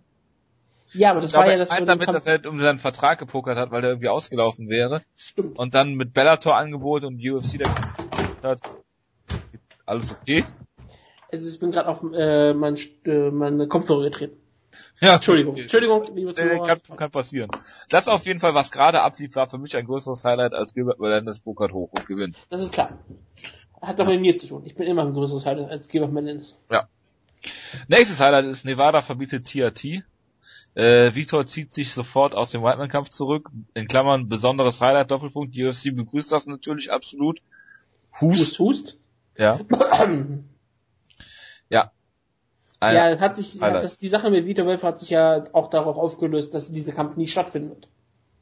Genau, und ähm, über Vita Belfort, ich habe es gerade schon äh, kurz nachgeguckt, reden wir gleich noch bei Good Times äh, Great Memories, deswegen äh, stellen wir das Thema ein bisschen zurück. UFC Berlin Ausrufezeichen, Punkt, Punkt, Punkt, oder auch nicht, oder auch doch, aber ist das noch ein Highlight, Fragezeichen. Ja, Jonas stellt sich rhetorische Fragen hm, in seiner Liste die ein, ja, ich glaube, jetzt ist es Meta, weil er weiß, dass wir die lesen werden. Also stellt er sich rhetorische Fragen nicht sich selber, sondern stellt die rhetorischen Fragen uns. Ja, für ihn war es bestimmt ein Highlight. Ich weiß es nicht, ob für das ein Highlight war. Also die Kämpfe an sich waren jetzt nichts Dolles. Also ähm, es war eine Niederlage von Tony Mimik. ja, da ist Jonas natürlich wein, wein, weinend äh, zusammengebrochen. Ähm, also ich muss ganz ehrlich sagen, für mich war UFC Berlin Highlight. Ich hatte die äh, Presse-Credentials äh, und äh, habe da so ein bisschen hinter die Kulissen äh, blicken können. Das war sehr, sehr interessant. Du hast äh, Connections aufgebaut, die bis heute gehen. Genau. Also äh, Freundschaften, die das auch. Leben lang halten. Ich habe auch Kollegen gesehen von Podcasts, die es mittlerweile gar nicht mehr gibt. Ja, also wir haben Leute überlebt sogar, die da äh, anwesend waren. Äh, du vielleicht sogar Dean Lister überlebt, wenn es so weitergeht. Dean Lister, der bei der PK neben mir auf dem Boden saß. Also, ganz, ganz nette Geschichten. Es war auf jeden Fall ein Highlight. Die äh, äh, Nick Hein Promo bleibt mir noch in Erinnerung. Der Bulldog Joke. Äh, äh, Musashi, wie er äh, Mark Munoz im Main Event zerlegt, dann dass Yuri Alcantara und äh, wer war sein Gegner nochmal hier, Vaughn Lee, auf einmal im Ring standen, im Octagon standen, ohne jegliche Ankündigung. Ähm, einige Highlights. Maximo Blanco, der Andy Ogle fast geköpft hätte nach äh, ja, Kampfbeginn. Warum ist das Stimmt, kein Highlight? Blanco war ja Warum ist das kein Highlight bei auf Jonas Liste? Weil er sich nicht mehr zu Maximo Blanco äußern möchte. Ach so, das kann natürlich sein. Aber der ist auch Team Schlagkraft mit dieses Jahr. Ich weiß, er ist gelockt worden von jemandem. Ja, da kann man sich nur äh, in aller Form bedanken. Also für mich war es ein Highlight, äh, ob es für Jonas ein Highlight war, geht aus dieser Liste nicht hervor, wenn man ihn fragt, wird man wahrscheinlich auch keine Antwort bekommen. Deswegen, dass die UFC in Berlin war, auf jeden Fall eine schöne Sache. Äh, sie kommen ja dieses Jahr wieder, äh, nächstes Jahr wieder. Mal gespannt, was das gibt. Wir sind gespannt, ja. Lawler vs. Hendricks, Ausrufezeichen, wahlweise. Hendricks gewinnt endlich den Titel, den er so lange verfolgt hat und um den er je nach Sichtweise auch gesucht wurde. Title Shot für Diaz, dann der sehr enge Kampf gegen GSP. Das war ein Anführungszeichen. Oder ja. die Lawler Cinderella Story wird fast wahr oder auch einfach geiler Kampf.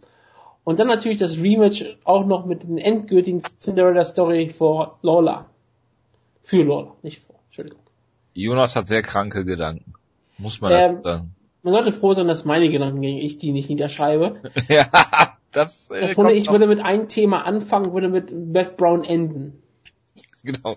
Du würdest mit Brad Brown anfangen und enden und zwischendurch alles Wichtige diskutieren. Ja, was es so gibt.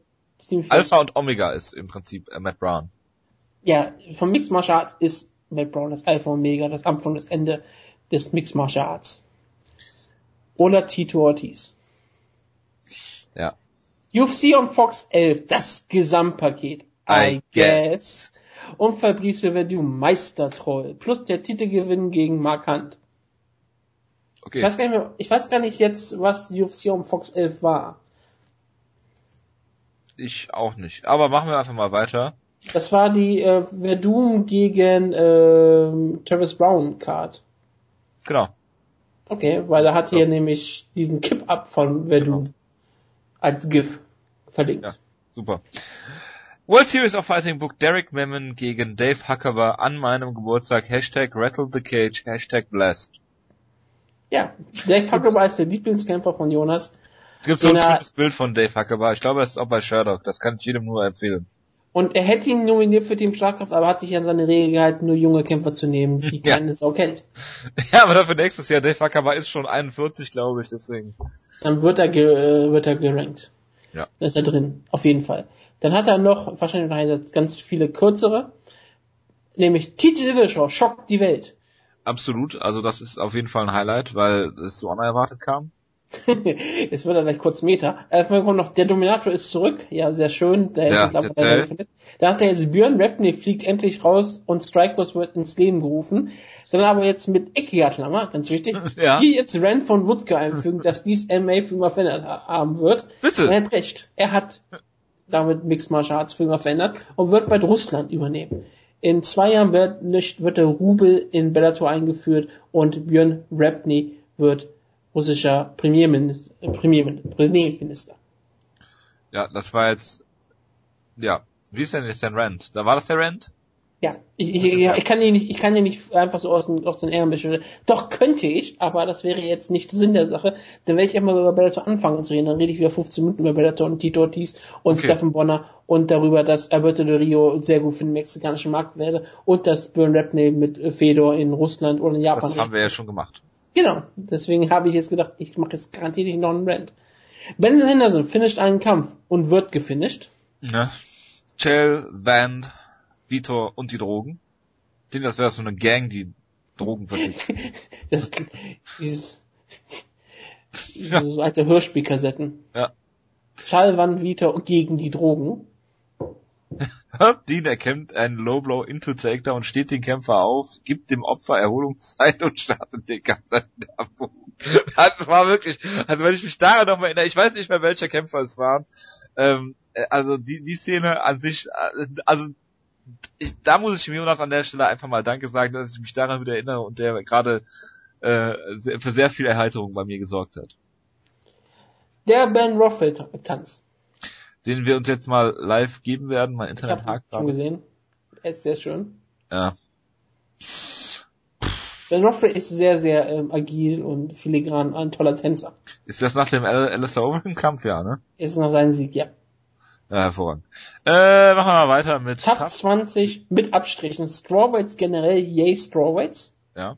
Ich weiß gar nicht, warum er Tough 20 sogar selbst mit Abstrichen als Highlight bezeichnet. Das war eine ziemlich schreckliche Staffel, die nur einigermaßen gute Kämpfer hatten. Äh, Jonas ist manchmal komisch. Ja, gerade weil er TAF 20 eigentlich nur begraben hat in der, in der Ja gut, das äh, ja, ist halt Jonas, ne? In der Nutshell. Kenton Garnus, tolles Comeback nach schwerer Verletzung, Todesfall und der schlimmen ersten Runde gegen Amanda Nunes. Das ist ein Highlight, ja. Ich weiß nicht, ob das ein Highlight ist, was, was man nominieren sollte, aber es ist ein wirkliches Highlight gewesen. Hat mich sehr gefreut damals. Ja, absolut richtig. Chris Whiteman bei äh, Kämpfen von Alaya Quinter im Publikum. Äh, das werde ich mir jetzt nicht angucken, das habe ich noch lebhaft in Erinnerung. Class Action Lawsuit gegen die UFC, ja, das ist das absolute Highlight für Jonas. Ob da überhaupt was rauskommt, ist die Frage. Das hat er geschrieben, als er keine Hose hatte, der Jonas. Vor Freude. Möglich. Der Aufstieg der UFC, äh, der Aufstieg von äh, Rafael dos Anjos. Wobei Rafael dos Anjos ja auch eine Niederlage hat dieses Jahr. So wie der Aufstieg von Jonas speziellen ähm, Unterlagen, als es den Class Action Lawsuit gab.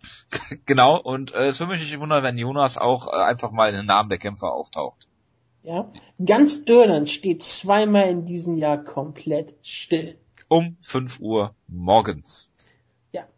Ja. Und da hast du noch ganz letztes, ganz Punkt. Frankie Ecker mit einem guten Jahr und späteren Finish, späteren, spätesten Finish der UFC. Spätestem Finish der UFC. Ja, spätesten Finish der UFC-Geschichte. Danke, kann, Frankie Edgar. Dann kann Jonas sich das endlich mal merken, dass es nicht äh, Ken Velasquez ist, der das hat, hatte bis dahin, sondern Mighty Mouse, glaube ich. Es gibt die Enttäuschung. Jail Van Vito und die Drogen, natürlich. King Queen Repeat. Das, Punkt, Punkt, Punkt, nennen wir mal unrühmliche Karriereende von Wanderlei Silva. Der niemals jetzt bei der IGF auftauchen wird. Natürlich. UFC gibt den deutschen Markt endgültig auf, Punkt, Punkt, Punkt, dachte ich mir zuerst, Punkt, gut, Komma, das haben sie dann doch nicht getan, Komma, aber die Umstellung von UFC.tv und Fight Pass war die einzig, einzige Farce von der Kommunikation und so weiter. Dann äh, die, der ominöse TV-Deal in 30 Tagen. Ja, hat Gary Cook ja bekannt gegeben, dass im Juni dann äh, ein TV-Deal bekannt gegeben wird. Ja, wir sind jetzt am Ende des Jahres noch nichts Neues. Detail. Offiziell ist eigentlich immer noch Juni. E ja. Also kannst du sagen, dass bei Gary Cooks Kalender vielleicht einfach kaputt gegangen ist? Ja. Mir fällt gerade auf, dass ziemlich auf das Wort Farce fällt ich weiß nicht, ja, es war eine ziemlich komische Sache, der Fight Pass am Anfang. Ist jetzt aber ein ziemlicher Erfolg. Man könnte eigentlich sagen, dass der UFC Fight Pass ein Highlight ist. Gerade einer voll. Ja, das auch, aber das sind, die können ja alles sagen. Das hat ja damit nichts zu tun. Ähm, aber eigentlich ist für die UFC ist der Fight Pass ja ein Riesenhighlight. Ich meine, die haben sich darauf nicht wirklich große Hoffnungen gemacht, dass es so viel Aufmerksamkeit erzeugt. Es hat es, glaube ich, über 100.000 Leute, die da einen Account haben und das ist eigentlich ein ziemlich großer Erfolg für so wenig Geld, für die UFC da reinsteckt. Ist das so? Oder ja. sind das auch nur Zahlen, die UFC herausbringt und man deren ähm, UFC hat überhaupt noch die Zahlen rausgegeben. Es sind halt so diese Zahlen, die immer so rumfliegen. Naja, die sind meiner Meinung nach mit Vorsicht zu genießen, aber gut, das bin nur ich. Jonas glaubt ja alles, was in der MMA-Presse steht. Decision Bendo gewinnt wieder in einer fragwürdigen Entscheidung gegen Josh Thompson. Es ist eine fragwürdige Entscheidung gegen Josh Thompson, deshalb ist es ein Highlight und kein, keine Enttäuschung.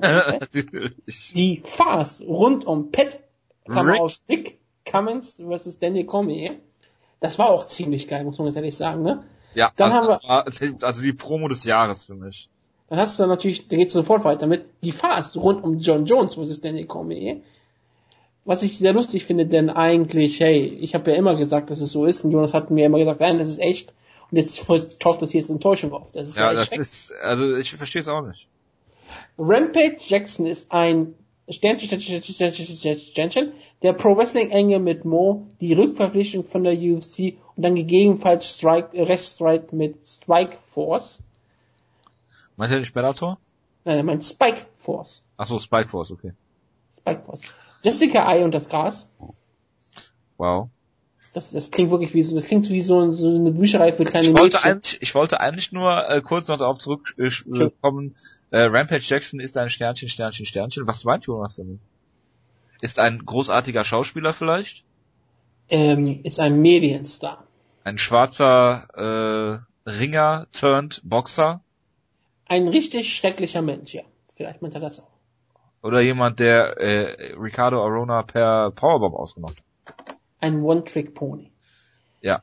Der, wie gesagt, Jessica und das Gras, was wie gesagt wirklich klingt wie so, so eine Kinderbuchreihe, wo Jessica I die Heldin ist und immer irgendwie über bestimmte Sachen redet in den Büchern. Über Gras? Ja, du gibst sie so wie diese ähm, Conny backt ein Frühstück. Ja. Diese, diese Bücher, die du am Bahnhof immer so bekommst. Ich meine, die normalen Kinderbücher, die so in dieser Bahnhof. Oder es könnte das äh, offiziell von der IHK an, anerkannte Handbuch äh, des äh, staatlich geprüften Greenkeepers sein. Jessica Eye und das Gras. Die längsten, die zwei längsten UFC-Shows aller Zeiten. Ten Decisions, back to back. Ich weiß nicht mehr, wann das war. Wo es, es interessiert ja auch keinen. Achso, okay. Bekloppte Reaktion auf Aldos Kampfstil, in Klammern, gegen Lamas, in Klammern, und Reem vs. mir auch etwas, Klammer zu. Okay, wenn Jonas das so sieht. Etwas frühe Kampfabbrüche bei direkt zwei Main Events im Februar, Barau, Barau gegen Feber und äh, Rousey McMahon, ach, Herb Dean. Okay. Dennis Siever fällt durch den Drogentest raus aus UFC Berlin. Furchtbar schlechte Ausreden, merkwürdiger Comeback-Kampf. Dafür eine geile Jacke. Ja. Ähm, jo, ja, das, das nächste, da musst du dich zu äußern. Ich lese es mal kurz vor. Franzima Barroso. Ich weiß nicht, was daran eine Enttäuschung war. ich weiß was nicht, was, er, was kann er denn dafür, dass die UFC ihn so buckt? Ja. Ich sehe ihn weiterhin eigentlich erst eher als Highlight. Vielleicht sogar als Breakthrough-Kämpfer of the Year. Denn ganz ehrlich, im deutschen Markt ist er heutzutage bekannter als im letzten Jahr. Ja, ja dank dir. Ja, siehst du, wir haben was erreicht. Franz Barroso ist für unsere 100 Zuhörer ein Star. Ja. Für alle Zuhörerinnen ist Franz Barroso der Traummann. Und für die meisten Zuhörer ist er auch so ein bisschen, das wo man so ein bisschen curious wird, ja? Und eifersüchtig auch. Eifersüchtig sowieso. Die Männer wollen so sein wie er, die Frauen wollen ihn. Ja. Big Knock kämpft weiterhin und wird brutal ausgenockt. Ich denke, das kann man so unterschreiben. Ronda Rousey, John Jones, Punkt, Punkt, Punkt. MMA-Kämpfer sind auch im Jahr 2014 immer noch totale Vollkoffer. Ja. Eingezogene äh, Unterpunkt Safety Gate und so vieles mehr. Dana White da. Ja gut, das ist immer eine Enttäuschung. Das ist, das ist halt Jonas. Ne?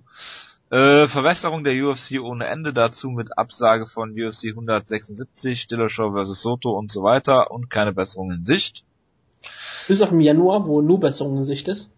Ja, und äh, Tarek Seferdin ist halt derjenige, an den Jonas all seine Hoffnungen klammert, obwohl er gegen Matt Brown, und da muss ich dem äh, Wutke leider recht geben, verlieren wird.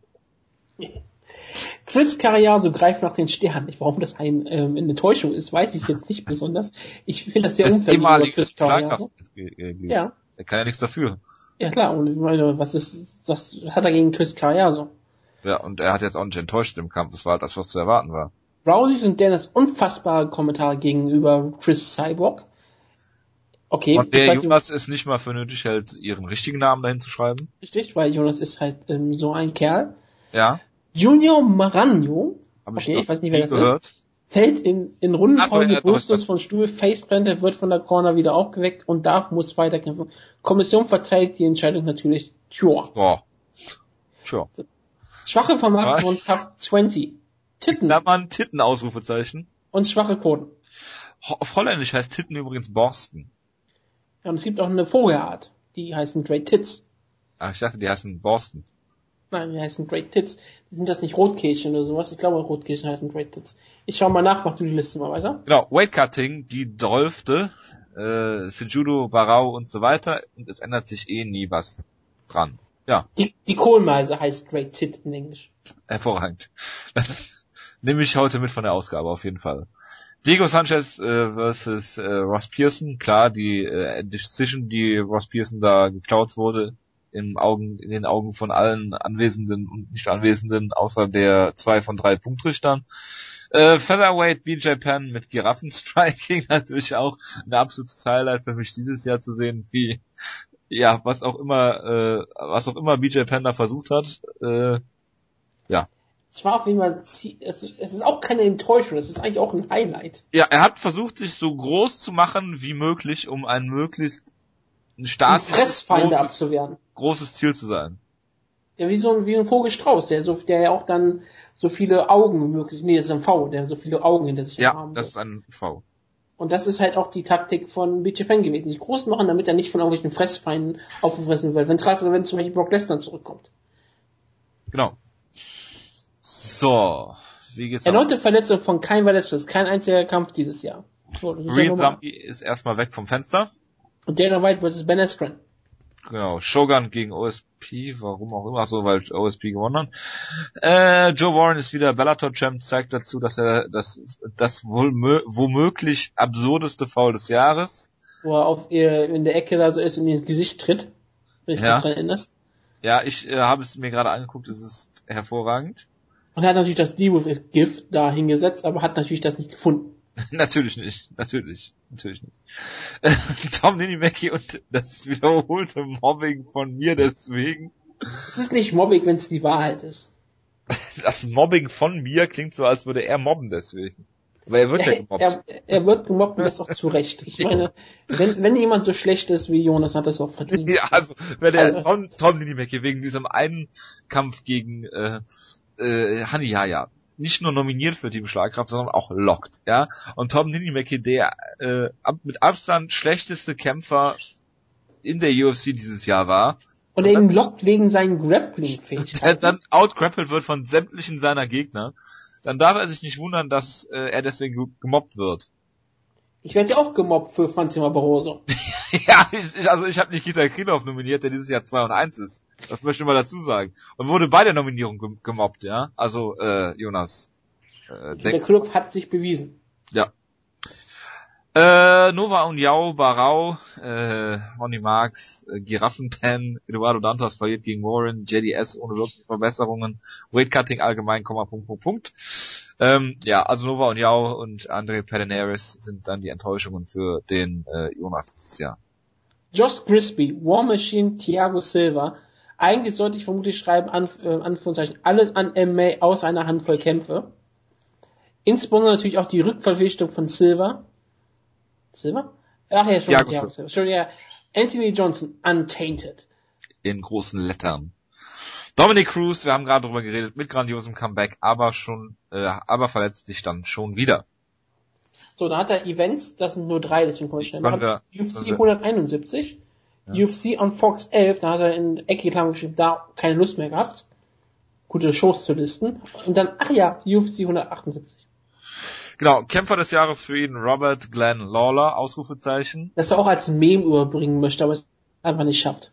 Ja, keine Er nennt ihn nämlich immer Robert Glenn Lawler in jeden, äh, in jeden, ähm, in jeder Episodenbeschreibung, aber keiner nennt ihn sonst Robert er Glenn Lawler. Er nennt ihn auch in der Sendung nicht Robert Glenn Lawler. Das ist ja das Problem. Würde er ihn auch in der Sendung wenigstens so nennen würde, dann wäre es vielleicht so effektiv.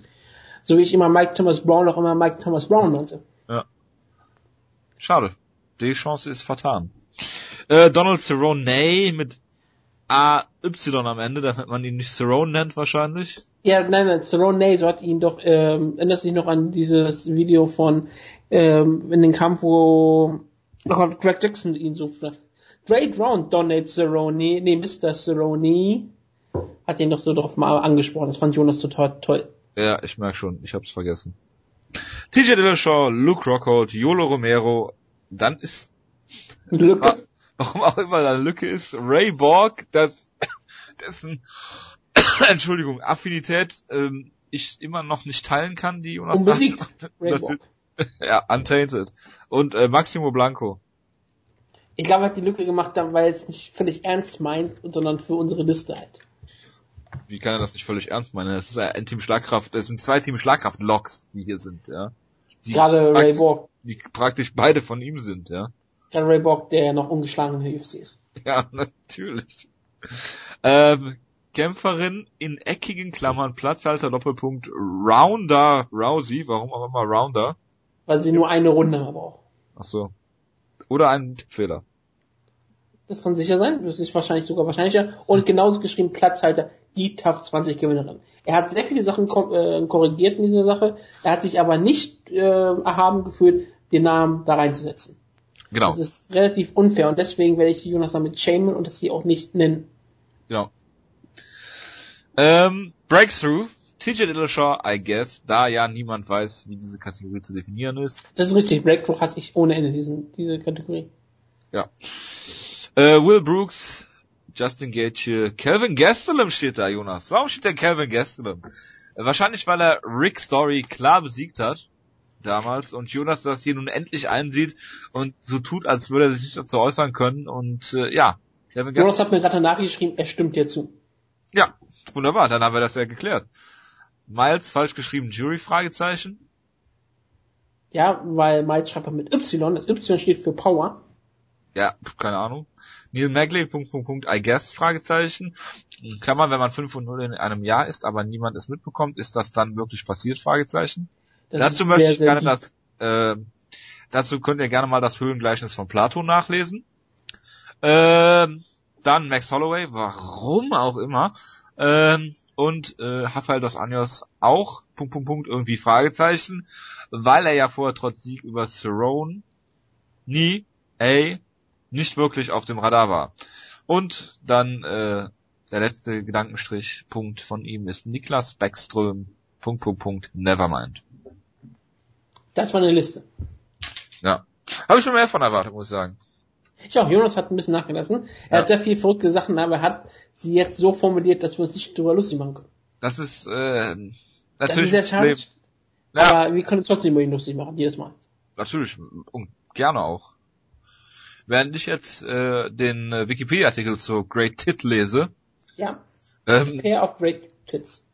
Genau. Machen wir weiter mit Good Times, Great Memories und äh, reden über äh, das letzte Jahr. Gehen die Liste kurz durch und zwar äh, fangen wir an mit Vitor Belfort, mh, hm, der dieses Jahr keinen Kampf hatte. Ähm, nachdem er drei Siege hatte im vorletzten Jahr, er hat ähm, eigentlich den Kampf gehabt gegen äh, Chris Whiteman, ist dann äh, komischerweise ähm, durch komische Umstände, THT und der Drogentest, der durch den er dann gefallen ist, der dann von der UFC ignoriert wurde. Ähm, jetzt ist der Kampf, glaube ich, für Februar angesetzt gegen Chris Whiteman, äh, von Nevada nach Kalifornien verlegt worden. Äh, wir drei haben äh, gesagt zu Vitor Belfort Great Memories und ich muss sagen, äh, wenn er keinen Kampf hatte, die Umstände, eigentlich können es nur Great Memories sein, wenn ich mal hier durchgehe. Ähm, Fische sind ja. grün und äh, Psycho 77 haben gesagt, Good Times. Ich glaube, es sind doch Great Memories eher. Die Sache ist ja, er kriegt trotzdem Title Ja gut, aber er hat, er hat, äh, er hat ja nichts gemacht dieses Jahr, was Good Times rechtfertigen würde. Ich meine, wenn du drei Siege in Folge hast, in Relation zum vorletzten Jahr, ist er schon, äh, oder im Gegensatz zum letzten Jahr, ist er schon, ja. Er hat seine Position verteidigt, indem er keinen einzigen Kampf hatte und kriegt einen Title-Shot. Du könntest das eigentlich als sehr gute Zeit bezeichnen. Ja, für mich ist aber eigentlich schlechte Zeit. Also wenn er, er nicht in der Lage ist äh, zu kämpfen, dann kann es keine gute Time sein. Das ist, das ist, äh, es ist, das ist so unfassbar schwierig, weil er hat keinen Kampf gehabt, hatte nur negativ stark sein, wird trotzdem so hoch belohnt, als hätte er die beste Zeit seines Lebens gehabt. Ja gut, aber der Title Shot ist ja auch erst nächstes Jahr, den kannst du ja für dieses Jahr eigentlich nicht werten. Ich weiß, aber er hat sich ja den Title Shot sozusagen in diesem Jahr verdient, in Anführungszeichen. Er hat ihn sich ja 2013 verdient eigentlich. Ja, und hat ihn trotzdem weiterhin ein ganzes Jahr über verteidigt, im Sinne von, dass kein anderer Kämpfer ihn bekommen hat. Und das ist halt diese, jetzt kommt die Definitionsauslage, obwohl er keinen Kampf hat und damit sich äh, körperlich schonen konnte, hat er einen Shot jetzt. Ist ja, das nicht die Definition von Good Times? Nein weil er jedes Jahr jeden Moment fürchten muss, dass er ohne THT einfach stirbt. Ja, natürlich, aber das sind ja auch Good Times. Wenn er am Leben bleibt, ja, aber das kann man ja dieses Jahr, dieses Jahr wird er wahrscheinlich schon mal leben. Ich sage äh, Great Memories. Weil okay, dann einigen wir uns darauf, dass es Great Memories waren. Es ist auch immer sehr, sehr schwierig. Also ich bin Definitionsaussage hier. Patrick, der Predator Cote, hatte dieses Jahr zwei Kämpfe. Und ja. zwar hat er gegen Kyle Note gewonnen und hat gegen Wonderboy verloren. Für mich sehr schwer zu sagen, äh, ja, ob das jetzt Good Times oder Great Memories sind. Gegen, äh, gegen Wonderboy zu kämpfen und es einen engen Kampf draus zu machen, das ist die Definition von Good Times. Denn gegen Wonderboy gewinnst du nicht, normalerweise, außer du heißt Matt Brown. Ja. Die Sache ist, ist er, er, hat sich als äh, solider ähm, UFC Welterweight ähm, gefestigt. Ja aber er hat, ist halt nicht nach oben gestiegen. Ich habe ja gesagt, dass er im Jahr 2015 einen Titelgewinn gegen Matt Brown haben wird. Ja. Dazu wird es nicht kommen, weil Matt Brown hat sich so weit verbessert, dass er Patrick Cote besiegen würde. Im Jahr 2015. Natürlich. Ich würde damit sagen, dass er zwar sich gefestigt hat, aber mit der Niederlage gegen Stevens Thompson dann doch ein bisschen gefallen ist. Ich sag, es sind eher Great Memories als Good Times. Wahrscheinlich. Wahrscheinlich, ja. Damit hätte der Jojo recht, Grissom, CQCO77. Was heißt Psycho? Ja, ich weiß. Ähm, und sonst niemand. Gut. Mark Hunt. Schwierig. Schwierig, schwierig, schwierig. Mark Hunt hatte dieses Jahr zwei Kämpfe. Im September und November. Was schon sehr beeindruckend ist. Er hat natürlich äh, Roy Nelson in Japan ziemlich auseinandergenommen. Ähm, und hat gegen Fabricio Verdun einen Interimstitelkampf gehabt, hat in der ersten Runde sehr, sehr gut ausgesehen, hat dann in der zweiten Runde verloren. Für mich ist es trotzdem nach wie vor immer noch die Feel Good Story. Ich denke, äh, das sind Good Times, also da kann man eigentlich nicht ganz, ganz, sehr markant, trotz Nieder Niederlage sind das Good Times für Markant. Es war 2014 war wirklich Good Times für Markant. Niemand hat ihn dieses Hunt for the Gold, was das ja so ein bisschen im Jahr 2013 gab, war schon total weg vom Fenster. Und auf einmal kriegt er doch noch die Chance einen Titel anzutreten und alle Leute sind total auf seiner Seite, er kriegt die Chance, er macht einen richtig geilen Kampf und verliert am Ende halt gegen einen viel besseren Kämpfer. Das ist keine Schande. Er hat sich halt nochmal seine Chance bekommen, er hat sich nochmal in die Herzen aller, Kämpf aller Fans geholt, gekämpft und hat natürlich damit wirklich Good Times verdient. Also markant waren in Jahr wirklich Good Times. Das ist, haben ich am Ende recht, Simons bei Psycho 77 mal wieder. Ähm, Downfall of Guy, das freut mich sehr für unseren ähm, ähm, Premium-Fan hier und sonst wieder niemand. Das ist richtig. Nächster Kämpfer ist Uriah Faber und Was, da habt ihr ganz gewagte Aussagen getroffen. Da haben wir gesagt, er gewinnt einen Titel gegen äh, Hennen Barau, weil der Kampf am 1. Februar schon äh, feststand. Hat den Kampf äh, verloren, klar verloren, ja. trotz Stoppage, früher Stoppage. Äh, hat dann Alex Caceres besiegt, ja gut, okay, nach drei Runden und äh, Francisco Rivera mit Bulldog Choke nach einem Eye Poke schwierig zu sagen. Für mich eher Great Memories. Er hat natürlich 2 und 1 dieses Jahr gehabt, aber das Niveau, das er vorher hatte, hat er nicht abrufen können, hat natürlich auch schlechtes Booking gehabt von der UFC. Eher Great Memories für Uriah Faber dieses Jahr. Es ist schwierig, weil er ist jetzt auch einmal wieder in so einer Situation, wo er, weil man Teile schon bekommen wollte, ne? Ja, natürlich, aber wenn du siehst, wie es vorher bei Uriah Faber war, er hat äh, vorher Michael McDonald zerkloppt, er hat äh, Yuri Alcantara nach einer ersten Runde, die er verloren hat, besiegt äh, 2013, hat Scotty Jorgensen und Ivan Menjivar äh, relativ schnell auseinandergepflückt, äh, beziehungsweise Jorgensen dominiert in der vierten Runde dann submitted. Im Vergleich zum Jahr 2013 eher ein Abstieg. Ja, und er würde den Title wahrscheinlich nicht annehmen und damit ist er auch wieder im Nix sein Nemesis, mit dem er ja auf jeden Fall eine riesengroße Story gehabt hätte. Dominic Cruz wieder verletzt. Ähm, ja, es ist, man kann sagen, Red Memories, okay. Tut weh, dann habe ich wieder recht und ähm, äh, der Freakman. Das freut mich auch, auch ein Premium-Fan. Ja. Es haben noch mehr Leute Titel gefordert. Das waren nämlich Grissom, Dawnfall of Gaia und der Punkster. Die haben so offiziell gesagt, Titel gewinnen.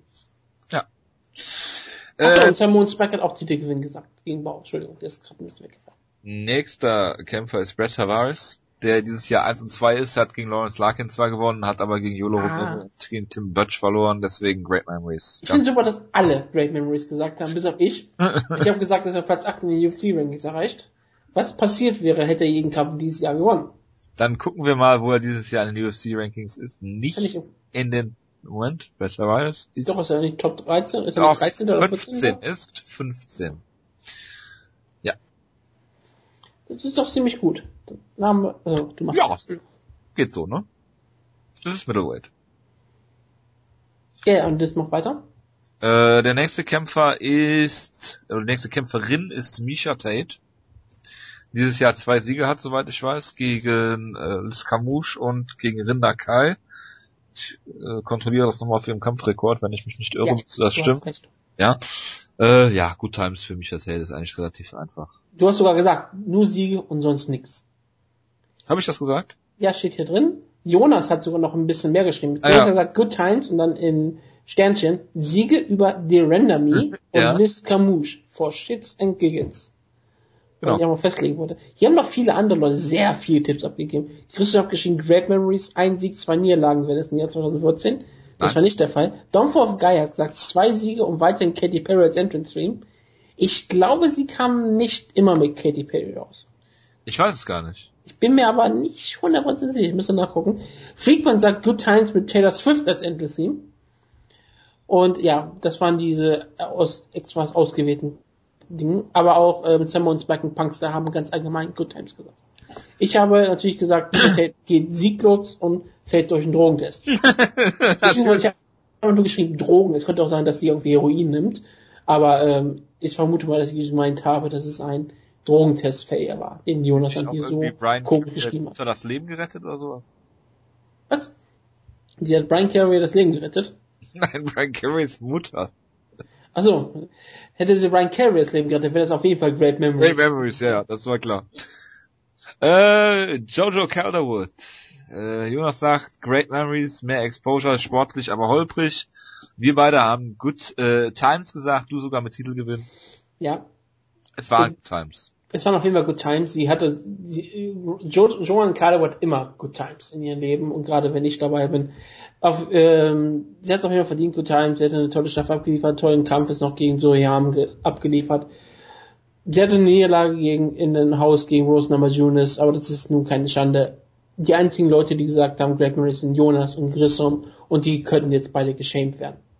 Ja. Und sie hat, und gerade weil Grissom geschrieben hat, sie muss erst am Tiny Tornado vorbei. Und dabei wird sie kläglich scheitern. Ah, ist der Tiny Tornado nicht, ah ja, ganz anders kläglich gescheitert bei der Tough Staffel, aber das lassen wir dann lieber mal weg. Ja. Letzter oder vorletzter Kämpfer beim letzten äh, Do Hoi Choi haben sich nur zwei Leute geäußert, glaube ich. Die hat bestimmt Psycho, hat ihm schon reingeschrieben, oder Grissom, deswegen ja. kann ich dazu nichts sagen. Aber gut, äh, Jordan Mean hat äh, von uns allen Good Times bekommen und hatte auch Good Times. Er hat eine äh, einen Sieg gegen Hernani Perpetu gehabt und äh, das einen Mobile. Sieg, genau, das äh, Perpetu Mobile und äh, gegen Mike Pyle gewonnen. Von daher auf jeden Fall äh, Good Times für äh, Jordan Mean. So, und jetzt haben wir Good Times wir haben jetzt abgeschlossen für 2014. Eigentlich waren wir ziemlich gut. Ich habe es nicht, ich habe es nicht gezählt, wer die meisten Siege hat. Ich auch nicht. Das, das nicht macht, das macht Jonas. Das ist auch nicht wirklich, das ist finde ich auch nicht so wirklich wichtig, ist ja nur ja, so eine allgemeine Diskussion zu haben. Das dann. Und wir machen jetzt Good Times Grammys 2015. Ich kann jetzt keine äh, Google Doc Google Doc Dokumente machen, das muss der Jonas später machen. Deswegen, wenn ihr euch eintragen wollt, das könnt ihr natürlich dann tun, aber könnt es erst machen, wenn der Jonas zurück ist. Das tut mir sehr leid, aber ich kann daran nichts ändern, weil ich habe nicht die Daten dafür. Ja. Jonas wird wahrscheinlich eh erst rumzicken und sagen, wir haben eh keinen Hörer, aber gut. Und die machen doch eh nie mit, und das ist schrecklich ja. und ja. bitte geht weg. Und ich habe tolle Feeds gemacht und keiner mag mich. Ja, genau. Das, das okay. Übliche, was man so von Jonas hört. Ich habe jetzt in jeder Gewichtsklasse einen Kämpfer oder Kämpferin gemacht und jeder dieser Kämpfer ist, Kämpferin ist gerankt. Das ist auch oh. so als Besonderheit diesen Jahr. Und wir fangen an mit der leichtesten Gewichtsklasse Women's Strawweight oder das Strohgewicht. Ja. Und warum nicht mal ganz oben anfangen mit Carla Esparza? Sie hat die Staffel gewonnen, sie ist die erste Champion. Sie hat natürlich jetzt die höchste Fallhöhe, die es gibt, weil sie hat den Titel jetzt gewonnen. Sie ist am einfach, sie kann am einfachsten Great Memories haben, weil sie sich an dieses Jahr zurückerinnern wird, sagt, ich habe die Tough-Staffel gewonnen, ich habe richtig schöne Highlights gehabt, ich habe den Titel gewonnen, ich jetzt muss ich den Titel verteidigen. Glaubst du, sie wird es tun oder glaubst du, sie wird von Thron geschossen? Schwierig. Also sie wird ja wahrscheinlich jetzt äh, Joanna äh, Jedracek kommen als Gegnerin, glaube ich. Ja. Schwierig. Also dieses Jahr 2014 zu toppen allein äh, Exposure durch die Tough-Staffel, Titelgewinn gegen Rose, äh, Rose Namajunas, ähm, 30.000 Dollar geschenkt bekommen dafür, dass sie bei Tough auftritt. Ähm, ich sag mal, wenn sie nicht spektakulär zwei Titelkämpfe gewinnt, Great Memories. Den ersten wird sie wahrscheinlich gewinnen gegen Jeracek, allein weil diese äh, eine Strikerin ist, die zwar sehr, sehr gute Takedown-Defense hat, aber man durchaus überlisten kann. Ich sage, Carla Espasa, Great Memories, auch wie du schon gesagt hast, größte Fallhöhe. Ja, es ist ein bisschen schwierig, weil wenn sie ihren Titel wahrscheinlich ein, zweimal, zweimal verteidigt, sagen wir mal, ja, oder dreimal, je nachdem wie viele Kämpfe sie macht, dann ist es auf jeden Fall Good Times. Sie konnte jetzt vielleicht sogar den Titel verlieren und wieder gewinnen, wenn sie direkt das Rematch bekommen, könnte vielleicht Good Times bekommen. Also es ist ein bisschen schwierig. Sie hat die größte Fallhöhe. Ich sage natürlich, dass sie Great Memories haben wird, denn sie wird den Titel verlieren gegen Joanne Calderwood in einem epischen Kampf, der der Kampf des Jahres natürlich, natürlich. Okay, dann hast du Great Memories und ich habe Great Memories. Wir gehen etwas höher, aber nicht wirklich höher von Niveau, ins Flyweight von jemandem, der auch immer gerne etwas höher geht, nämlich John Lineker. John Lineker geht immer höher, ne? Das ja. ist... Ja, wie man immer Probleme, dass er immer höher geht und eigentlich... Ja, ja klar. Also, aber eigentlich nicht... Er möchte eigentlich fallen wie ein Soufflé. Die Frage ist, ist Good Times, wenn er einen Titelshot überhaupt bekommt? Wenn er ihn bekommt, wäre es Good Times. Ähm, aber ob er das Gewicht machen würde, wäre dann wieder die Frage, ob es dann... Ich finde es schwierig. Dieses Jahr, äh, also wenn man es vergleicht mit diesem Jahr, äh, hat er eine Niederlage gegen Ali Bagautinov, der, wo er ziemlich alt aussah, weil er da outgrappelt wurde von Ali Bagautinov. Hat aber äh, aus Chile klar besiegt und hat zweimal Gewicht gemacht. Schwierig, schwierig. Ich glaube, die Spitze der Division, das heißt ähm, Leute wie Ian McCall zum Beispiel, mh, hm, selbst ein John Moraga, der ein guter Grappler ist, Benavides, Dodson hat ja keine Chance. Ich würde sagen, ähm, Great Memories. Ähm, ich schließe mich sogar an. Ich sage sogar, dass gegen Ian McCall Schluss sein wird. Hat ich er sage, den Kampf schon? Hat er, gibt's, gibt's einen Kampf, ja, ne? Yep, ja, der ist sogar schon gebuckt. Ja. Und ich bin mir eigentlich ziemlich sicher, dass ähm, er gegen McCall nicht bestehen wird.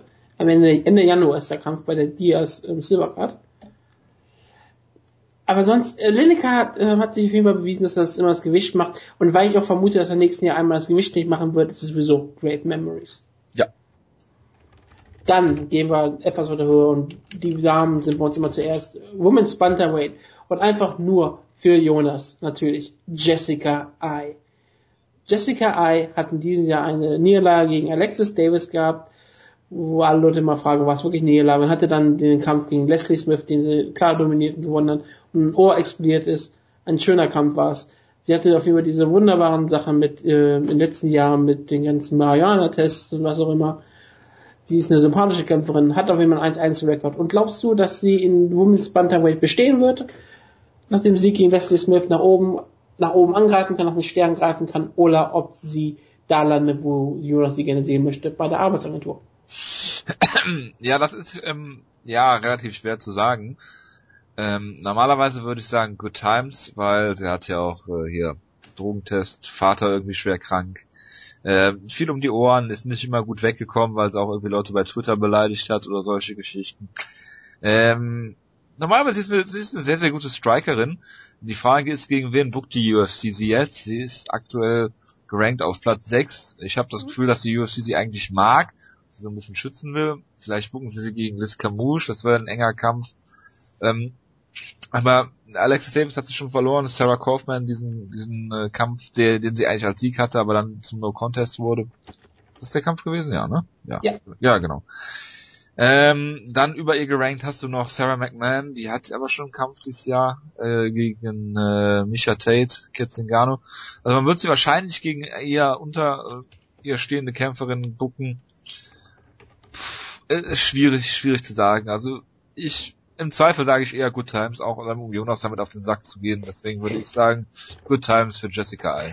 Genau die Argumentation hatte ich gerade auch gehabt. Ich gehe ja. Good Times, einfach um zu sagen, Jonas, ich mag sie ja auch nicht, aber du hast sie und deshalb gebe ich, sage ich mal, Good Times genau. für Jessica I. Sie wird sich einen Teil schon verdienen und den nicht bekommen in diesem Jahr, aber sie wird in diesem Jahr verdienen. Zwei Siege im nächsten Jahr und dann haben wir alle unsere Augen auf Jessica I gerichtet.